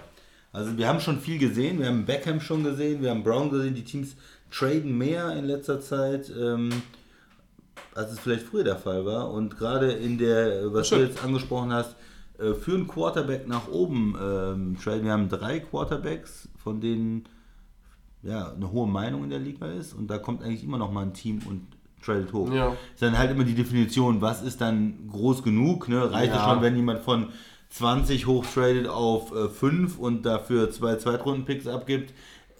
Gut, das wird man dann sehen, aber ich glaube, es wird auf jeden Fall was passieren vom Draft. Okay. Ich sage 30 Prozent. Mehr nicht. Im Moment ist so, dass Ich habe den Eindruck, die Luft ist raus. Ähm, Schon zu viel passiert, die Offseason. es ist, ja, es war, war eine Menge los, Gott sei Dank, damit es nicht langweilig wird, aber ich sehe jetzt hier nicht irgendwo jemanden, ich sehe, ich sehe zum Beispiel kein Team, das jetzt einen, einen riesen Quantensprung macht. Also am Draftabend, in der ersten Runde, werden wir vielleicht den einen oder anderen Trade sehen, aber äh, jetzt nichts, da, da, da, du kannst nicht am, am Draftabend von, von 30 als, sagen wir mal, äh, Green Bay, oder das ist ein schlechtes Beispiel, wir haben ja noch einen Pick, als, als 31 LA Rams kannst du nicht ähm, die Jets davon überzeugen, irgendwie auf drei äh, hochzugehen Ja. und die Jets, die mit einem Viert- und Fünf-Runden-Pick zusätzlich oder was weiß ich, das geht nicht. Und jetzt vorher, keine Ahnung, ich, ich sehe keinen, der irgendwie gerade irgendwie auch so in diesem Desperation-Modus ist und sagt, okay, wir müssen jetzt noch irgendwas tun. Und ich weiß jetzt auch von keinem Starspieler oder vermeintlichen Starspieler, der so dringend seinen Spind ausräumen will an der aktuellen Arbeitsstelle, der jetzt sagt, okay, hier möchte ich jetzt Trade. Also all die ganzen äh, Meckerfritzen sind ja jetzt irgendwo anders untergekommen, Le'Veon Bell, Antonio Brown, so, etc. Ich weiß nicht, wer sollte das sein? Also ich meine, den Mac-Trade hat man letztes Jahr auch nicht gesehen, der war, muss man natürlich sagen dazu, der war nicht vor dem Draft, sondern der war kurz vor dem Saisonstart. Ja. Aber das haben wir nur mal so als Beispiel jetzt genommen. 30 Prozent. Also ich sehe da momentan wirklich nichts kommen. ja, da wird sich umso mehr überraschen. Komm, komm, Nee, wer, ja. du hast, hast was gehört. Ich habe dich aus Green Bay angerufen, Christian. Wir wollen Aaron Rodgers traden gegen Tom Brady oder. Ja, vielleicht. Das wäre ein Trade der in der Größenordnung, von dem wir hier reden. Ja. Nein. Äh, Gut, okay, wenn das die Größenordnung ist, Brady gegen Rogers, dann äh, äh, 0%, glaube ich. Ja. Ja, okay. Ja, äh, so viel zu den Odds. Und dann ein vorletztes Mal. Einmal durch die Liga und zurück. Die siebte von acht Divisionen, die wir uns vornehmen, ist die NFC East. Ähm, Positives und Negatives. Ein erster Ausblick auf 2019. Die Cowboys haben die Division gewonnen, Christian. 10-6. Das war ja so die Division, die keiner haben wollte, lange Zeit. ja, eine ganze Zeit lang. Dann wollten die Cowboys plötzlich nochmal und Ja. dann haben sie sich geschnappt. Die Eagles 9-7 sind auch noch in die Playoffs geschlittert als Defending Champion. Und dann waren die Redskins auf 3 mit 7-9 und zum Schluss meine Freunde, die Giants 5-11 mit dem zweifachen Super Bowl Champion Eli Manning. Manning, ja, Eli Manning. So. Ja, äh, fangen wir doch mal mit den Cowboys an, Christian. Äh, Ich habe drei Fragen. Hm. Erste Frage, bleibt Amari Cooper, der Nummer 1 Receiver, den die Cowboys ja jetzt wieder haben, äh, bleibt er auf diesem guten Niveau? Zweite Frage, äh, können sie auch Ezekiel Elliott, ihren Top Running Back, mal etwas entlasten? Und die dritte Frage, ist Robert Quinn als Defensive End, der jetzt aus Miami nochmal äh, rübergekommen ist, ähm, eine gute Ergänzung zu dem mit dem Franchise-Tag belegten DeMarcus Lawrence? Ja, ich fange mit Cooper an. Ich denke schon, dass er das Niveau halten kann. Warum, warum nicht? Er ist ein junger Spieler, ist da reingekommen in der Saison. Das heißt, man, er hat ja auch gar nicht eigentlich die, diese ganze äh, Vorbereitung gehabt, Trainingscamp, äh, die Connection zu haben. Und er ist da super eingeschlagen, muss Ging man schnell, schon sagen, in Dallas. Und ich hätte jetzt keinen Grund, warum er ein, ein junger Quarterback, äh, relativ junger Receiver, warum die nicht jetzt noch eher besser zusammenpassen sollten. In der Offseason, wenn die zusammenarbeiten, und dann könnte er meiner Meinung nach besser spielen. Also wo, warum sollte er schlechter spielen? Ähm, das zweite, äh, werden sie äh, Elliott entlasten können. Okay, ähm, da ist, er hat natürlich am Anfang in seinem Rookie-Jahr zum Beispiel sehr von der O-Line profitiert. Da ist für mich direkt direkte Frage, wie gut kann die O-Line spielen? Wie gesund sind die Leute? Gibt es irgendwelche ähm, Indikationen über äh, Frederick, den Center? Wird er nochmal äh, spielen können mit seiner ähm, ja, schwierigen Krankheit auch? Ähm, Smith wird der wieder mehr gesund sein, wirklich komplett, dass er als Left Tackle da äh, dominieren kann, wie er es in der Vergangenheit gemacht hat. Martin, der, der Right Guard, ähm, der war ja gut, auch, auch wieder letztes Jahr. Müssen die Cowboys vielleicht auch nochmal, die haben sich ja sehr schön über ihre Line auch definiert und, und da die eine der Top O-Lines der Liga in den letzten Jahren gehabt. Wollen sie da vielleicht nochmal investieren? Werden sie da vielleicht doch nochmal einen hohen Draft-Pick, ähm, einen Zweitrunden-Pick, einen Drittrunden-Pick nochmal in die Line investieren, um das wieder ja, nochmal zur Stärke zu führen oder wieder ein bisschen zu verstärken. Ähm, weil in Skill Position, sie haben Cooper, sie haben jetzt noch äh, Cobb geholt als Slot Receiver, als Ersatz. Ähm, das ist ja okay für den Preis, äh, was er da 4, 5 Millionen oder was gekostet hat. Also wenn er einigermaßen fit ist, denke ich, dass äh, man da noch Value kriegt, äh, dass er da ganz gut spielen könnte als Slot Receiver. Running Back haben sie, Quarterback, ja, vielleicht zweiter Receiver ist immer so noch eine Frage. Ähm, zweiter, dritter Also du Receiver. hast, du hast hinter Amari Cooper und wenn wir jetzt mal sagen, Randall Cobb ist eher so die Nummer 3 Ja, natürlich ist auch. Ne? Slot-Receiver, ja. Du hast äh, Michael Gallup, äh, der, Der war ganz die- gut von dem sie in ja. Dallas total begeistert sind eigentlich. Ich, sie haben sehr, sehr, sehr, sehr Der war gut Meinung. letztes Jahr, fand Ja. ich, ja. Der war gut. Ähm, und du hast äh, Alan Hearns, der kommt von einer schweren Verletzung zurück. Ja, das ist Ähm, schwierig. der ist äh, jetzt auch nicht komplett untalentiert. Nee. Äh, ja, das ist aber jetzt, glaube ich, wirklich auch durch dieses Signing von Randall Cobb. Cole Beasley ist gegangen, den haben sie gehen lassen.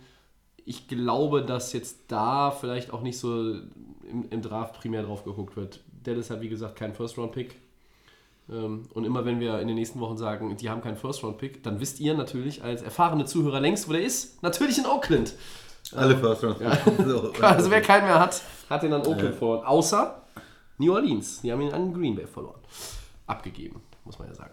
So, ähm, Receiver Core sehe ich bei Dallas, wenn Cooper auf dem Niveau bleibt, Okay, ja. absolut okay. Man muss wirklich auch überlegen, wie kann man Ezekiel Elliott so ein bisschen diesen, äh, auch eins meiner Lieblingswörter, Workload, ja, also das Tight End ist vielleicht eine Frage. Da haben sie ja jemanden äh, reaktiviert. Aktiviert, ja, ja, wobei wieder, ich ja ne? ganz ehrlich sagen muss, nicht so begeistert, ja. letztes Jahr, die, die anderen, die sie da haben, die sind ja auch nicht so schlecht. Ne? Du hast dann, finde ich jedenfalls, also da ist jetzt keiner, der wie als wirklich überragend oder, über, oder überdurchschnittlich heraussticht, aber ein Blake Jarvin fand ich nicht so schlecht, Rico Gathers, äh, Dalton Schulz, also die haben mehrere ähm, Schultern eigentlich gesucht, um Jason Witten zu ersetzen. Und was macht Jason Witten? Kommt jetzt einfach aus dem Retirement zurück und nimmt die äh, jüngere Generation der Titans nochmal in der Hand. So. Ähm, keine Ahnung, also ich meine, wenn Dallas gerne Leute aus dem Retirement zurückholt, können sie vielleicht nochmal bei Gronk anklopfen, irgendwie zur Mitte der Saison. Das wäre, glaube ich, ein, äh, ein Riesenknaller für die Einschaltquoten an Thanksgiving, wenn die Cowboys beim Heimspiel dann äh, nicht den Truthahn teilen, sondern Gronkowski einfliegen lassen. Ich glaube, wenn er zurückkommt, dann geht er Dann wieder geht er nach New. Ja, natürlich, klar. War auch jetzt nicht ganz so ernst gemeint. Also mit der O-Line hast du natürlich auch recht, da muss man so ein bisschen abwarten. Frederick, äh, ist er fit? Wie gut ist er, wenn er denn spielt? Und was bei Dallas oft unterschätzt wird, weil natürlich viel über Murray Cooper, Doug Prescott und Ezekiel Elliott geredet wird und jetzt auch wieder über Jason Witten, das ist die Defense. Das ist eine Top-10-Defense gewesen letztes Jahr. Äh, DeMarcus Lawrence ist natürlich nicht begeistert, dass er das äh, Franchise-Tag bekommen hat. Wobei, für das eine Jahr sollte man sich jetzt auch nicht immer dann, äh, keine Ahnung, eine Packung Taschentücher holen und die voll heulen, weil der kriegt, glaube ich, 20 Millionen für das, für das Jahr. Äh, schöne Grüße an Aaron Donald unter anderem, weil das sind ja dann die Leute, die auch diese, das Franchise-Tag quasi mit festsetzen durch ihre Jahresgehälter. So. Und dann haben sie mit Leighton Vander Esch letztes Jahr einen überragenden Rookie gehabt, der Sean Lee den äh, Spot als Starter in der Mitte bei den Linebackern geklaut hat, Ja. quasi, der, der richtig gut war. Ähm, ja, ansonsten, klar, du hast irgendwo mittelmäßige bis vielleicht überdurchschnittliche Spieler, aber du hast jetzt keine, keine absoluten Stars in der Secondary. Da musst du vielleicht auch nochmal irgendwie gucken. Für Dallas geht es halt wirklich darum, jetzt im Draft Leute zu finden und wie gesagt, dann ab Runde 2 und, und folgende, da, die vielleicht andere nicht auf dem Zettel haben. Du musst einfach Spieler, du musst auch mal wieder Treffer haben als Dallas Cowboys mit einem Drittrunden-, Viertrunden-Pick. Die müssen auch mal schnell wieder ein Starter werden. Das hat bei Dallas nicht immer gut funktioniert in den letzten Jahren. Und wenn das funktioniert, können sie, glaube ich, in der Division weiterhin Schritt halten oben an der Spitze. Aber ähm, für mich sind sie jetzt von vornherein nicht unbedingt der Favorit auf den Divisionssieg. Ja, wir, genau, wenn wir über die Defense reden, wir hatten, du hattest ja noch die Frage Robert Quinn, der ehemalige Rams-Spieler, der da ja seine beste Zeit hatte, war jetzt letztes Ja, Jahr in in Miami. Miami, ja. Den haben sie sich geholt, Defensive End, der natürlich, man hat immer noch das im Kopf, dass er viele Sex machen kann, hat in den letzten Jahren nicht so gebracht, er war kein schlechter Spieler, aber hat, sag ich mal, das Gehalt nicht gerechtfertigt, ähm, was er bekommen hat und äh, er versucht jetzt da bei den Cowboys zu spielen, nicht schlecht. Die haben ähm, zwei Suspendierungen, glaube ich, in der D-Line. Ja, Randy Gregory und David Irving. Genau, und das, das schwächt die natürlich auch. Ähm, weil, okay, jetzt musst du hier mitgehen, Lawrence und Quinn sind ja so deine Top-Pass-Rusher dann einfach, Ja. die du hast. Ähm, Sind sie. ja, Cowboys jetzt wenn man nochmal, man muss immer wieder über den Quarterback reden. Prescott, wie hat er sich denn letztes Jahr äh, gemacht? Mit Cooper hat er besser gespielt, er hat ein Playoff-Spiel gewonnen.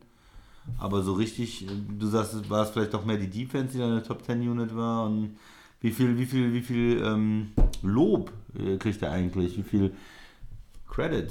Da steht ja auch jetzt der neue Vertrag irgendwann an. Ne? Er war die ganze Zeit als, im, als Rookie unterwegs, extrem günstig und ähm, müsste ja dann auch mit weit über 20 Millionen bezahlt werden, wenn er einen Vertrag unterschreibt bei den Cowboys. Ja, für, für Prescott wird es jetzt ein wirklich ein entscheidendes Jahr. Es geht um den Vertrag in Dallas. Ich glaube nicht, dass, wenn er in Dallas nicht bleiben würde, dass ihm jemand anders 25, 30, 35 Millionen pro Jahr bezahlt. Dafür ist er nicht bisher, nicht auf dem Niveau, auf dem andere sind.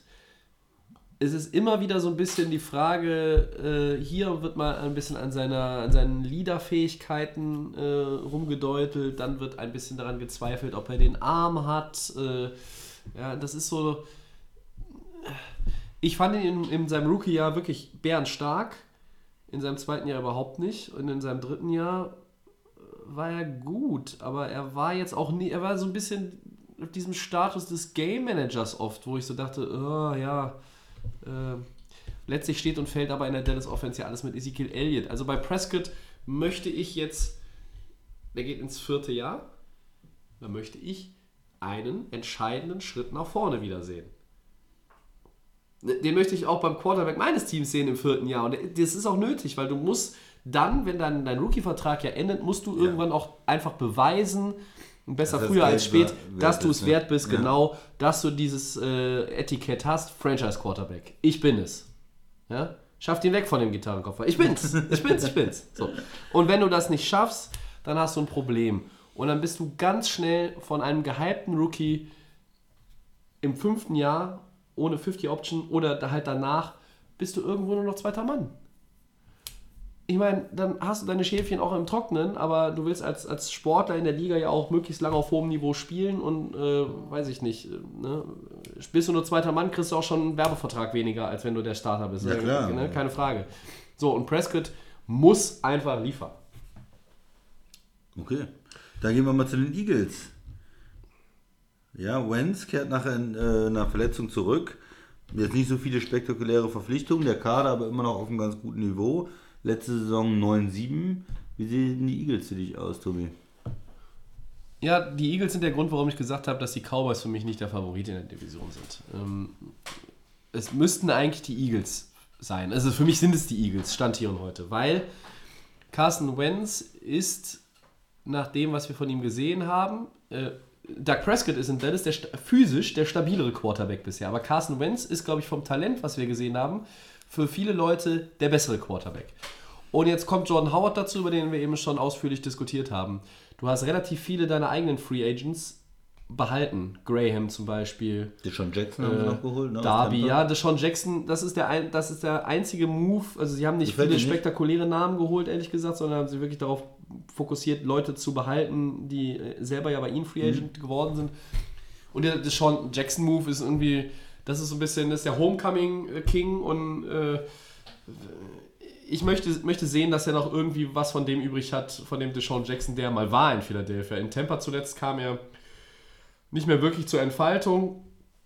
Das mag nicht unbedingt an ihm gelegen haben, aber ähm, ich glaube nicht, dass jetzt das, das eine Verpflichtung ist. Äh, die hat irgendwie so ein bisschen einen romantischen Faktor in Anführungszeichen, aber das ist jetzt nichts, wo ich sage, okay, toll, äh, der bringt ja eine 1000 Jahr, 1000 Jahr Saison. Und also in der Offense ist einfach wichtig, dass Carson Wentz fit bleibt. Also fit wird und dann fit bleibt und ein ganzes Jahr durchspielt. Und die Eagles müssen halt auch sehen, ähm, es ist kein Nick Foles mehr da, wenn er sich was tut. Die Zeiten sind jetzt vorbei nach Ja. zwei Jahren. Ja. Die Defense ist ähm, natürlich mit, mit, äh, mit, mit Namen, da haben sie auch einen zurückgeholt, Vinnie Curry. Ähm, den haben sie auch gehen lassen, lustigerweise auch nach Tampa ähm, und haben sie jetzt auch zurückgeholt. Äh, Bennett ist zu den Patriots gegangen, ne? ja, Michael Bennett ist nicht mehr da. Ja, aber Fletcher Cox ist natürlich noch da und ähm, du hast halt mit Graham einen, einen sehr guten Linebacker behalten, ähm, der auch Druck auf den Quarterback machen kann. Äh, die Fette Eagles sind eigentlich gut aufgestellt. Die haben, man kann natürlich sagen, ja, die haben in der Free Agency nicht die spektakulären Namen geholt. Aha, aber die haben auch nicht so viele spektakuläre Leute verloren. So, und deshalb sind die für mich eingespielt. Die haben bei 100%, Wahnsinns- bei 100% Physis den besseren Quarterback. Wahnsinns äh, Tight End mit Zach Ertz auch. Ja. Das kann man so sagen. Und weißt du, was die auch haben? Ja, den besseren Coach. Ja. Ja? So, und jetzt deine 5 Cent zu den Eagles. Nee, hast du, glaube ich, gut, gut zusammengefasst.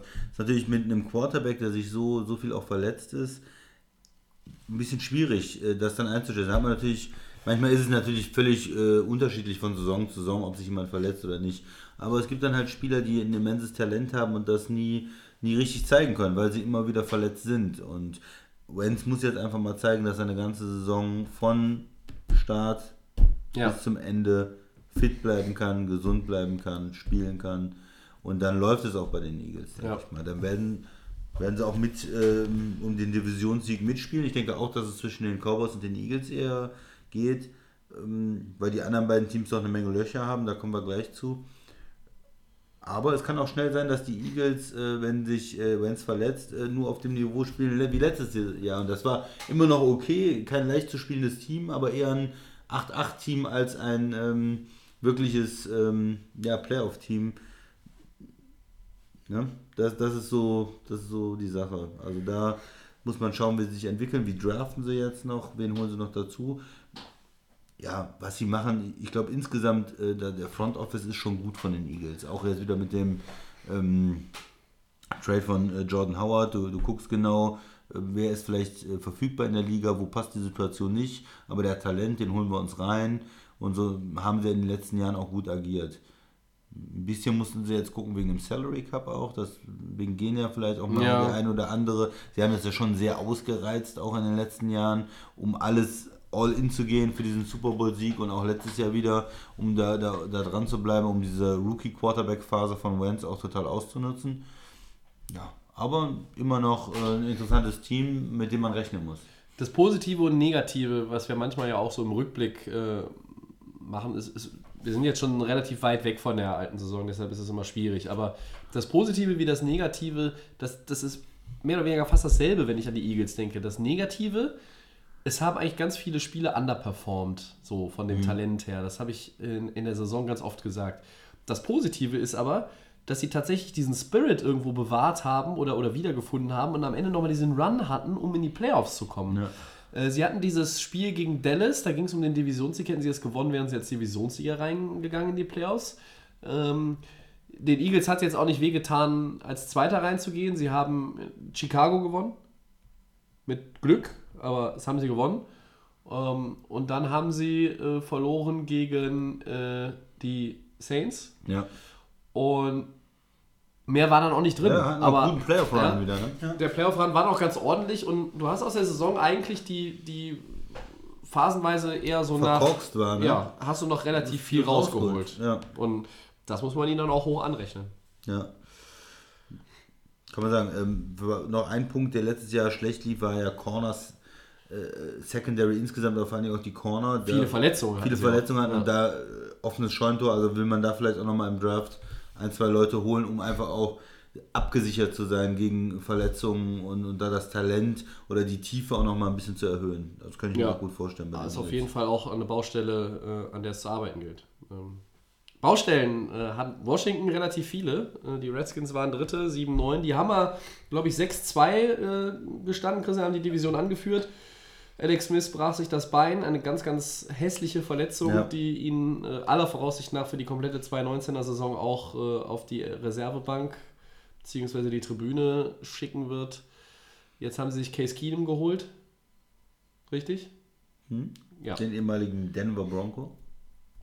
Und äh, da gibt es auch so die Gerüchte, draften sie noch einen im, im Quarterback in der ersten Runde vielleicht. Äh, ähm, Adrian Peterson bringen sie nochmal zurück als Veteran. Washington hat jetzt aber auch irgendwie so in der Free Agency, ich sag mal, Landon Collins, der Safety, den sie von den Giants geholt haben, das war so ihr Move schlechthin.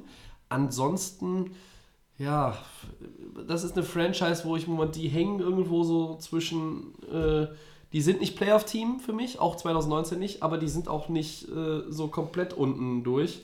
Die hängen irgendwie so zwischen Gut und Böse. Und ich weiß, ehrlich gesagt, aus den Redskins momentan nur schwer was zu machen. Wie siehst du das?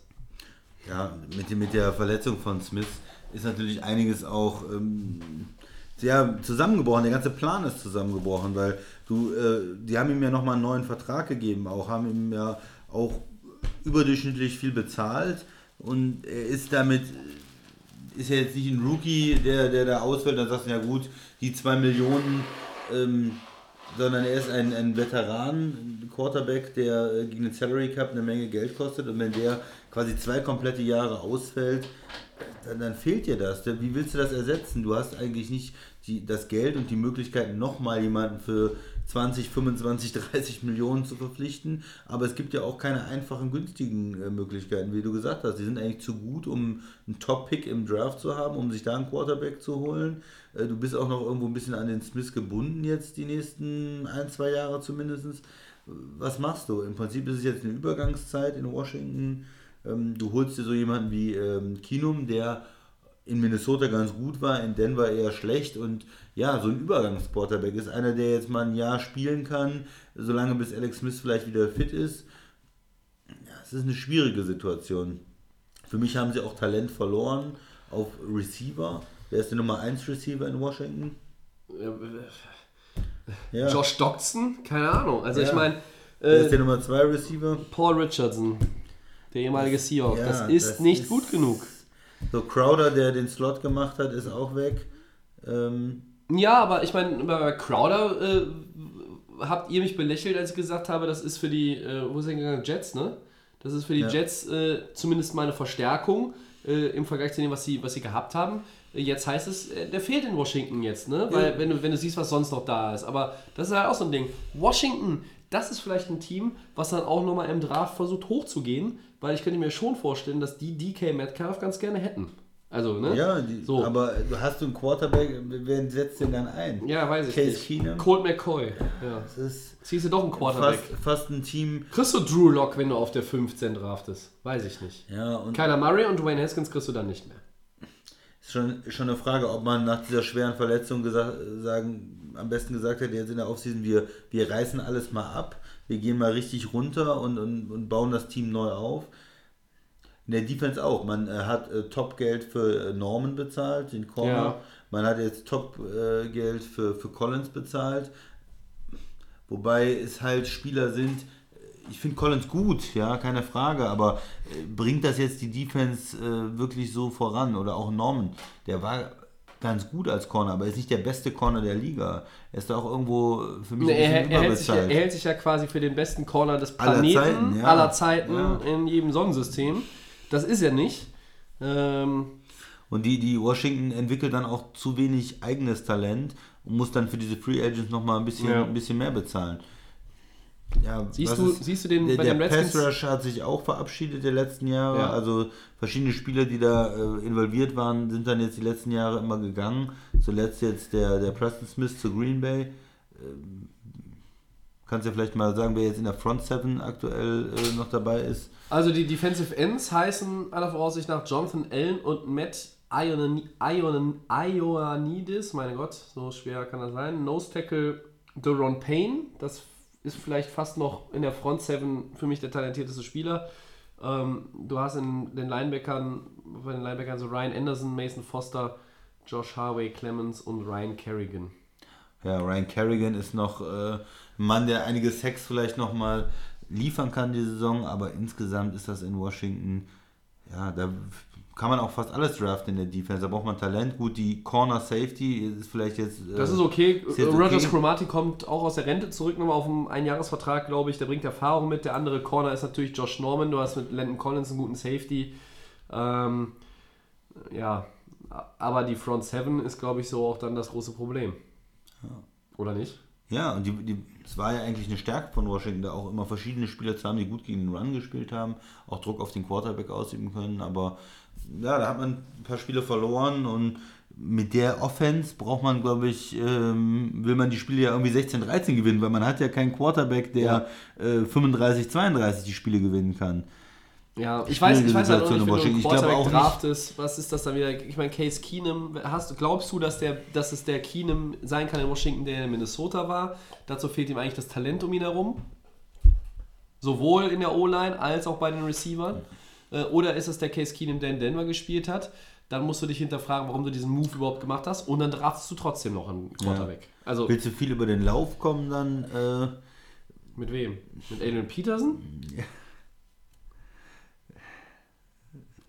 Also ich sehe bei den Redskins habe ich Ja, ganz, ist ganz viele schwierig. Fragezeichen. Das ist, äh, das ist für mich eine, eine Franchise, die momentan tatsächlich, die hat für mich keinen erkennbaren Plan, der auf irgendwas hinarbeitet, wa- was, was wir schon sehen können. Also das heißt, wie zum Beispiel die Raiders, die sagen, okay, so Richtung Vegas-Umzug 2020 oder äh, äh, keine Ahnung, die, die, die Cardinals, die jetzt sagen, kompletter Neuaufbau mit äh, wahrscheinlich einem neuen Quarterback, neuer Headcoach, äh, einer ganz neuen äh, Attitüde etc. pp. Und bei Washington sehe ich das alles nicht.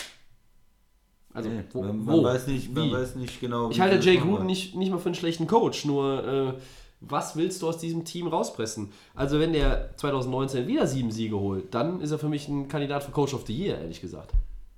Weil Ja. ich, ich sehe nicht, wie du in, in der Division äh, Boden gut machst. Also die Cowboys und die Eagles sind für mich deutlich talentierter. Ja. Vielleicht sind nicht beide besser gecoacht. Ja. Jason Garrett ist ja äh, hier äh, quasi permanent auf dem Schleudersitz bei Delay of Game. Aber gut. Ne? Ja, und wenn, wenn ich jetzt sage, okay, eigentlich ist die Saison mehr oder weniger Grütze, mein Quarterback ist verletzt und wird auch das ganze Jahr nicht spielen und ich gucke auf den 220 Draft, aber dann hole ich einen Free Agent und bezahle einem Safety äh, absolutes Top-Gehalt. Ähm, gut, du schwächst damit natürlich auch einen äh, Divisionsrivalen, aber ja, ob das dann alles so gut ist. Wahrscheinlich gehen sie ähm, 6-10 und, und werden wieder dann keinen Top-Pick haben äh, nächstes Jahr. Ne? Das ist Oder vielleicht ja, 5-11 oder so. Ja, und mit 5-11 äh, rutscht du vielleicht, wenn es gut läuft, irgendwie so äh, Richtung Top 10 rein, aber äh, höher auch nicht. Ja. Ja, äh, 5-11, das richtige Stichwort, Christian. Deine Überleitungen sind äh, geradezu phänomenal. Die Vielleicht, Giants, vielleicht sind sie auch wesentlich schlechter. Vielleicht, äh, vielleicht können sie auch nächstes Jahr einziehen, man weiß es schon. Also Redskins ist momentan, puh, ich weiß es auch nicht so recht. Also die Giants ähm, sind dann noch übrig. Hm. Ja. Äh, nach, ich glaube, 3-13 sind sie dann 5-11 gewesen. Das ist, Wahnsinn, äh, ne? ja, ich hatte viel Spaß mit, dem, mit Ja. den Giants. Ja, ja. Äh, wer hat nochmal gesagt, die Giants O-Line wird richtig gut? Du warst das. Doch. Ach ja. und wie war die so? Nee, die war nicht so gut. Vor allem Okay. die rechte Seite. Wer hat gesagt, dass die scheiße wird? ich? Ja, Ja, danke. Ja. Glückwunsch nochmal dazu. Äh, Und äh, damit ist unsere Giants O-Line-Debatte für 2018 endgültig. Historie. ähm, Gott sei Dank. Ja, ähm, die Giants haben Odell Beckham Jr. bekanntlich äh, verloren, ihren Top-Receiver. Eigentlich ihren ja, besten oder zweitbesten Offensive Player. Sie haben den Rookie of the Year in ihren Reihen, Saquon Barkley. Offensive Rookie of the Year, der letztes Jahr hinter der Schweizer Käse-O-Line doch Erstaunliches zustande gebracht hat. Ja. Sie haben immer noch den guten alten Eli Manning, äh, der relativ viel Kamelle abbekommt in letzter Zeit. Äh, Gerade in New York und auch bei den Giants-Fans, nicht nur jetzt seit die Saison vorbei ist, sondern schon in der Saison.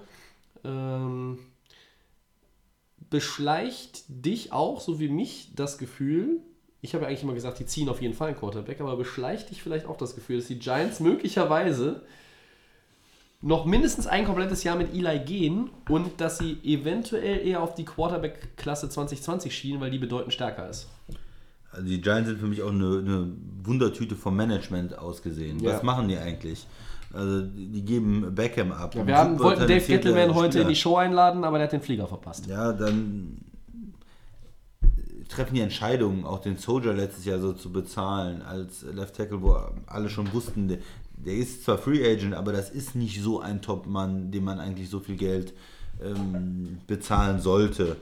Dann äh, Golden Tate, dann denkt man so, okay, sie, sie geben Talent ab und äh, rebuilden, dann holen sie Golden Tate, der aber äh, 30 ist äh, oder 31 ist als Receiver.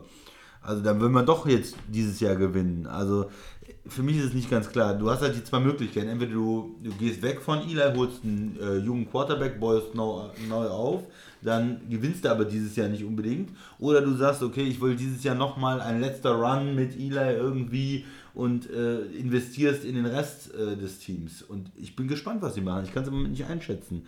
Ähm, wir haben ja gesagt, äh, New York, die steigen dem am Dach. Äh, wenn er jetzt nach dem zweiten Pick letztes Jahr wieder einen hohen Pick, Die kein sechs, Quarterback ja. nimmt, 2 und 6 ein Jahr nacheinander und man nimmt einfach den Quarterback nicht und wartet und wartet und spielt damit Eli weiter und nächstes Jahr ähm, ist man vielleicht äh, sechs oder sieben Siege nicht mehr in der Lage, dann einen Quarterback zu holen, weil man nicht, nicht hoch genug draftet. Das wäre, glaube ich, für New York ähm, ja nicht die, die optimale Möglichkeit. Also sie haben sich in der O-Line verstärkt, äh, sie haben Seidler geholt, den Guard ähm, Ja. von den Browns, das ist ein guter Mann, die haben jetzt, die O-Line ist besser. Ähm, der, der Rookie von letztem Jahr äh, spielt die, die andere Guard-Position, Hernandez. Ja. Der ist gut, Seidler ist gut, Soldier ist ja zumindest äh, okay und dann musst du nur noch zwei Positionen, Right Tackle und Center, irgendwie ausfüllen. Und ich kann mir schon vorstellen, dass die, wenn du jetzt drei solide Leute schon mal hast, dass du dann eine gute O-Line hinbekommst, irgendwie. Aber dafür hast du jetzt natürlich in der Defense die Riesenlücken. Du hast dafür äh, Vernon abgegeben, du hast keinen Pass Rush mehr, du hast keinen Safety mehr. Also das heißt, äh, selbst wenn die Offense dann einiger und du hast deinen besten Receiver abgegeben, ja, wo führt das hin? Für mich sieht es im Moment aus wie eine Mannschaft, die sehr viel läuft, sehr viel über Barclay geht, mit der besseren O-Line versucht zu laufen, mit dem Eli versucht, ein paar ähm, ja, kurze Pässe, Screenpässe anzubringen, aber dieses Dynamische mit Beckham fehlt natürlich jetzt und wer auch, auch Golden Tate, der kann natürlich mal ein paar Aktionen bringen, äh, kurze Pässe nehmen und ein paar äh, Yards holen, aber er ist jetzt auch nicht so der, der 80 Yards zum Touchdown äh, läuft. Und ja, ich frage mich, äh, ich sehe da sehr viele Spiele von 17, 20, äh, 14 und, und 21 Punkten für die Giants. Und kann die Defense dann ähm, auch diese Spiele so eng halten? Ja, wo, wo siehst du das Talent in der Defense? Also, sie haben immer noch äh, Jenkins, den Corner von den Rams, den sie auch überzahlt, ja, der überbezahlt ist, den sie, dem sie zu viel bezahlt haben, meiner Meinung nach. Ähm, Peppers jetzt, den Safety, den sie von den ähm, Browns gekriegt haben im Ja. Trade, der ist okay. Für mich nicht überragend, okay. Ogletree, den Linebacker, den die Rams nicht mehr haben wollten. Aber auch so, was die Ram, äh, die, die Giants-Teams ja eigentlich immer ausgezeichnet ähm, hat, war ja die, diese D-Line, Pass Rush, dass du mit Ja. vier Leuten richtig Druck auf den Quarterback machen konntest. Ja, mit Pierre Paul, Umenjora, früher Strahan, das ist aber. Strahan, Ja. auch, auch mit Snacks Harrison, äh, der wenigstens den, den Lauf dann gestoppt hat. Oder, oder du hast äh, Vern, der, der vielleicht nicht überragend ist, aber ein guter Mann ist. Aber jetzt im Moment, ja, fehlt das. Also da müssen sie wirklich ihre Draft-Picks in die D äh, investieren, in die D-Line investieren, Pass Rush investieren, um, um da wieder hochzukommen. Ich bin nicht überzeugt von den Giants, ich bin nicht überzeugt von den Redskins. Zwei starke Teams in der Division, die nicht absolut überragend sind, aber die irgendwie äh, zehn Siege holen können und zwei Teams, die ich äh, unten sehe. Ja, also wenn wir, wenn wir über die Giants reden, bin ich jetzt auch nicht äh, grenzenlos optimistisch natürlich. Da gibt es momentan irgendwo nicht den Ansatz für, keinen Anhaltspunkt. Ich bin von dieser Golden Tate-Verpflichtung überhaupt nicht überzeugt. Da hätte ich ja gedacht, da könnte man vielleicht einen anderen.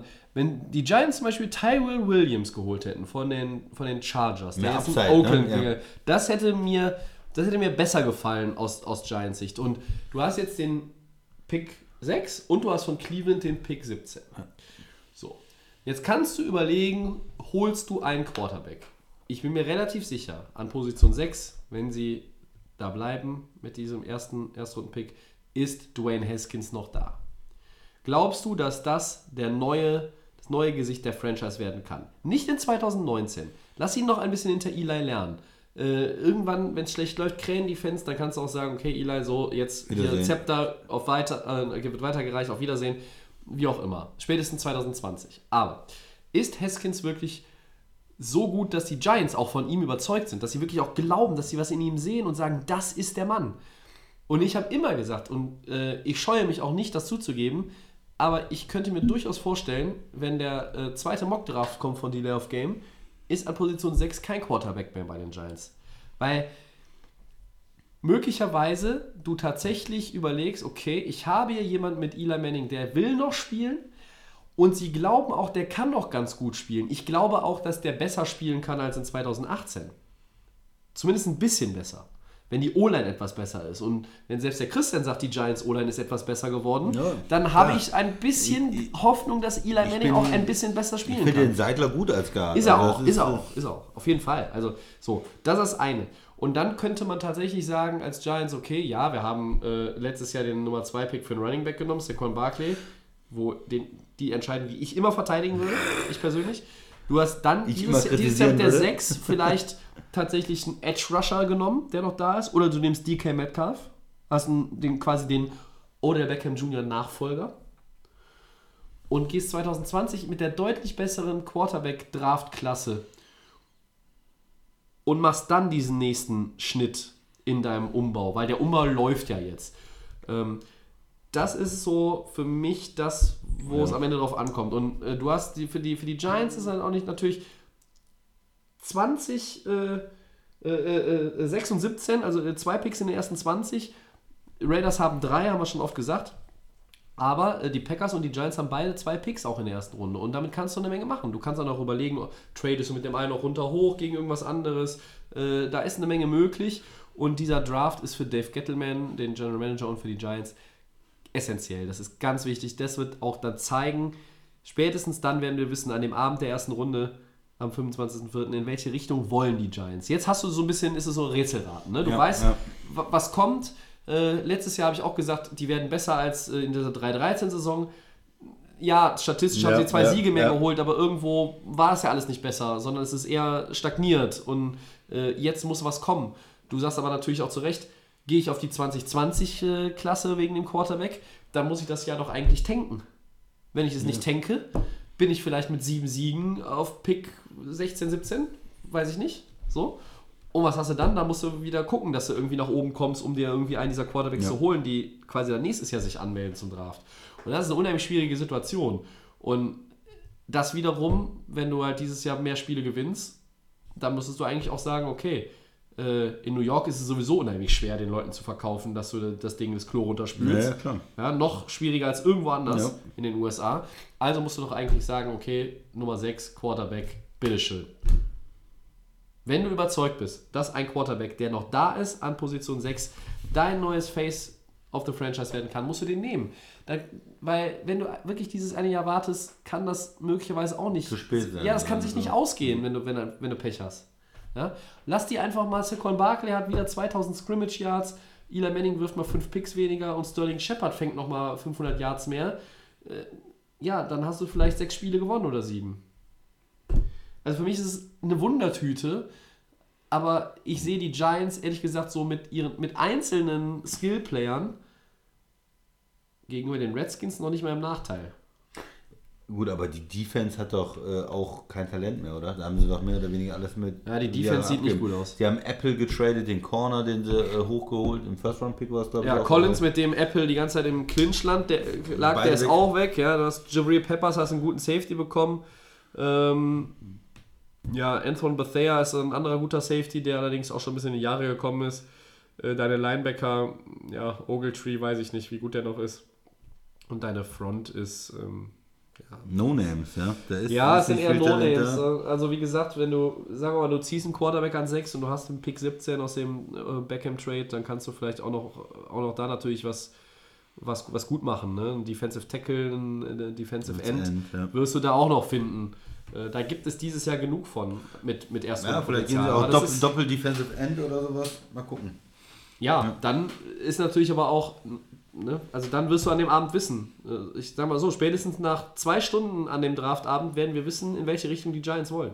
Weil dann haben wir die beiden Picks gesehen und äh, dann wird das Bild langsam klarer. Ich freue mich drauf. du. Ja, ich bin sehr Bin gespannt. motiviert. Die Giants sind für mich eines der drei Teams, für die der Draft 2019 am wichtigsten ist. Gut.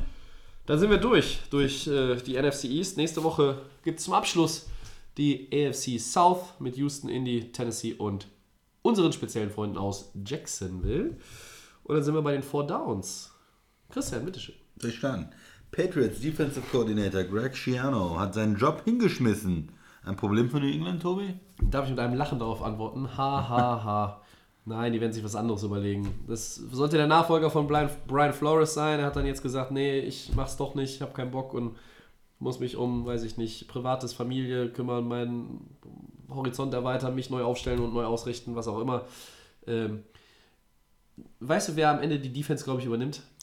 Ja, der Bill, der macht Ja. einfach beides. Der Imperator kann himself. Der macht äh, Head Coach und äh, Defensive Coordinator. Ja. Also- hat er in der Vergangenheit schon gemacht. Ein Problem für New England? Nein. Was sagst du? Ich denke auch nicht, es gibt keine Probleme für New England. Ja. Am Ende äh, gewinnen die ja meistens den Super Bowl. Und ich, ich hatte auch mal kurz reingelesen, warum hat er das eigentlich ähm, hingeschmissen. Scheint sehr persönlich zu sein, persönliche Sachen und ja, also auch kein, kein Clinch jetzt in der Organisation Nee. oder sowas, sondern einfach eine persönliche Entscheidung und äh, kein Problem für New England. Ja. Tobi. Zweites Down. Jordy Nelson beendet seine Karriere. Letzte Woche noch mit Max darüber gesprochen. Crabtree oder Nelson, wen sollte man noch verpflichten? Haben wir beide gesagt, Nelson. Glaube ich. Ich weiß es nicht mehr. Ähm, gut, aber Jordy Nelson hört auf äh, und ich frage dich als äh, langjährigen Jordy Nelson-Beobachter und Packers-Fan, Packers-Veteran, als was für ein Spieler bleibt der Wide Receiver Jordy Nelson in Erinnerung? Als ganz toller Receiver, als ähm, Wahnsinns-Right Receiver, der ähm, ja, extrem äh, viele äh, Pässe gefangen hat, extrem viele Touchdowns gefangen hat, eine super Connection mit Aaron Rodgers auch hatte über die Jahre und einer der, der richtig guten Draft-Picks war, Zweitrunden-Pick und sich super entwickelt hat. Ja, jetzt zuletzt ein bisschen älter gewesen, äh, nochmal von einer schweren Verletzung ja zurückgekommen und eine super Saison für die Packers gespielt gehabt nach seinem Kreuzbandriss und einfach gut jetzt letztes Jahr ein Jahr noch in Oakland gespielt, ganz okay gespielt, ein bisschen Geld mitgenommen und jetzt nach der dem Rausschmiss da ähm, gesagt, er, denke ich mal, tut sich das jetzt nicht nochmal an, für kleines Geld irgendwo zu spielen, hat er nicht unbedingt nötig. Ähm, für mich einer der vielleicht auch unterschätzten Spieler der, der letzten zehn Jahre. 151 Spiele, 151 Spiele, 72 Touchdowns. Ähm, ja, Jordy Nelson bleibt mir in Erinnerung als ein sehr zuverlässiger Passempfänger in Green Bay, eine, eine sehr, sehr gute Connection immer mit Aaron Rodgers hatte. Ähm, fast schon blindes Verständnis, wenn es bei Green Bay richtig gut lief, ähm, dann brauchten die, glaube ich, gar nicht groß gucken, wo wer ist auf dem Feld. Das hat immer funktioniert. Ähm, ja, ein, einer der Top-Wide Receiver der vergangenen 10, 12 Jahre in der Liga, der nicht unbedingt äh, jede Woche durch große Fresse noch zusätzlich oder nur das aufgefallen ist, sondern einfach seine Leistung hat sprechen lassen. Ein Verlust, muss man sagen, für die Liga. Welches Playoff-Team von 2018 wird es 2019 am schwersten haben, wieder in die Postseason zu kommen? Äh, ja. Ich glaube, ich glaube, ich glaube, ja. Ich glaube, es sind die Cowboys. Für mich sind es die Cowboys. Cowboys haben die Division gewonnen, haben wir eben drüber gesprochen, aber die Cowboys werden es schwer haben. Ich denke, dass Philly die Division gewinnt. Ich glaube nicht, dass unbedingt wieder ein 9-7 reicht, um die Wildcard abzustauben, die Philadelphia jetzt äh, abgestaubt hat mit 9 Siegen und 7 Niederlagen. Cowboys. Ich nehme mal die Ravens vielleicht, weil die Ja. äh, haben zwar ähm, ja, einen jungen Quarterback, aber die sind jetzt natürlich ein bisschen ausrechenbar. Alle haben gesehen, wie die spielen mit ihrer Run-Offense und in den Playoffs sind sie gestoppt worden. Könnte ein bisschen schwieriger werden und die Browns sind natürlich das Thema der Offseason. Pittsburgh ist auch immer noch äh, ein Thema in der Division. Ja. Und von daher könnte es für äh, die Ravens doch deutlich schwerer werden. Viele Spieler verloren noch, kann man auch noch sagen, in der Defense. Ja, das stimmt. Das stimmt. Ja, viertes und letztes Down. Auf welche Duelle zwischen Divisionsrivalen freust du dich in 2019 am meisten? Ja. Dann nehme ich mal direkt das erste Spiel der, der neuen Saison. Das ist äh, Green Bay gegen Chicago. Ja. Divisionsduell. Ähm, für mich natürlich sowieso interessant. Green Bay, Chicago, die letztes Jahr sehr stark waren mit dieser Defense. Das ist doch direkt mal ein guter Start für die neue Saison. Wenn es um Divisionsduelle geht, müsste man eigentlich irgendwo mal eine Kombi in der AFC North sich überlegen. Äh, mit Baltimore, mit Pittsburgh, Baltimore Cleveland oder so. mit, geil. Cleveland und mit Cincinnati. Ich gehe jetzt aber mal mit was anderem. Ähm, ich gehe jetzt mal mit äh, Kansas City und äh, den LA Chargers. Die beiden, die beiden Duelle. Das waren zwei packende Spiele schon in 2018. Der reigning MVP Mahomes gegen den äh, alten Mann Philip Rivers, wie ich ihn jetzt mal einfach so nennen möchte. Ähm, Teams, die gerade in der Offense viel Talent haben. Die Chargers haben die talentiertere Defense noch da, dabei. Ähm, beide Teams haben einen sehr guten Head Coach, Anthony Lynn und Andy Reid, unser Freund das Walross, Ja. wie wir ihn gerne nennen. Ja, und ich glaube, das sind so die Divisionsspiele, die ich jetzt mal hier rausheben möchte. Allerdings muss ich auch, glaube ich, sagen, äh, ich freue mich tierisch auch auf äh, äh, ähm, Browns gegen Steelers und Browns gegen Ravens. Also den, die Browns sind so, sind so ein bisschen, jetzt glaubt man so, das, das Team to watch, ne? Aber ähm, wer, wer kommt weiß, ob das so ist. Rams gegen äh, Seahawks so auch, immer schöne Hm, Spiele. nein. Nein, nein, nein. Das sind Spiele, bei denen ich äh, immer nah am äh, Nervenzusammenbruch bin. ja. ja. Okay. Ja, Gut. Dann äh, sind wir durch nach anderthalb Stunden. Ich hätte nicht gedacht, dass wir heute wieder so lange unterwegs sind und das zu zweit, aber es ist uns gelungen. Ähm, wir verweisen an dieser Stelle wie immer an unseren, äh, ja, an unseren äh, Social Media Account äh, bei Facebook und bei Twitter at NFL. Den kostenlosen Podcast, das wisst ihr, hört ihr bei Soundcloud, bei iTunes und bei den Kollegen von The Fan FM. Ja, in der kommenden Woche sind wir wieder für euch da. Aller Voraussicht nach nehmen wir am Dienstagabend auf, nächste Woche. Das wird wie immer aber nochmal von uns kommuniziert. Ich bedanke mich beim Christian. Sehr gerne.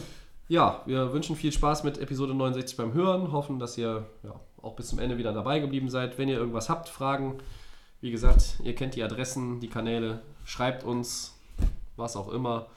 Äh, schickt uns Bier, wenn ihr mal euer Bier, euer lokales Bier irgendwie hier ein bisschen ja, im Promoted Podcast wir. Promoted fand ich jetzt ein bisschen zu, zu viel, aber gut.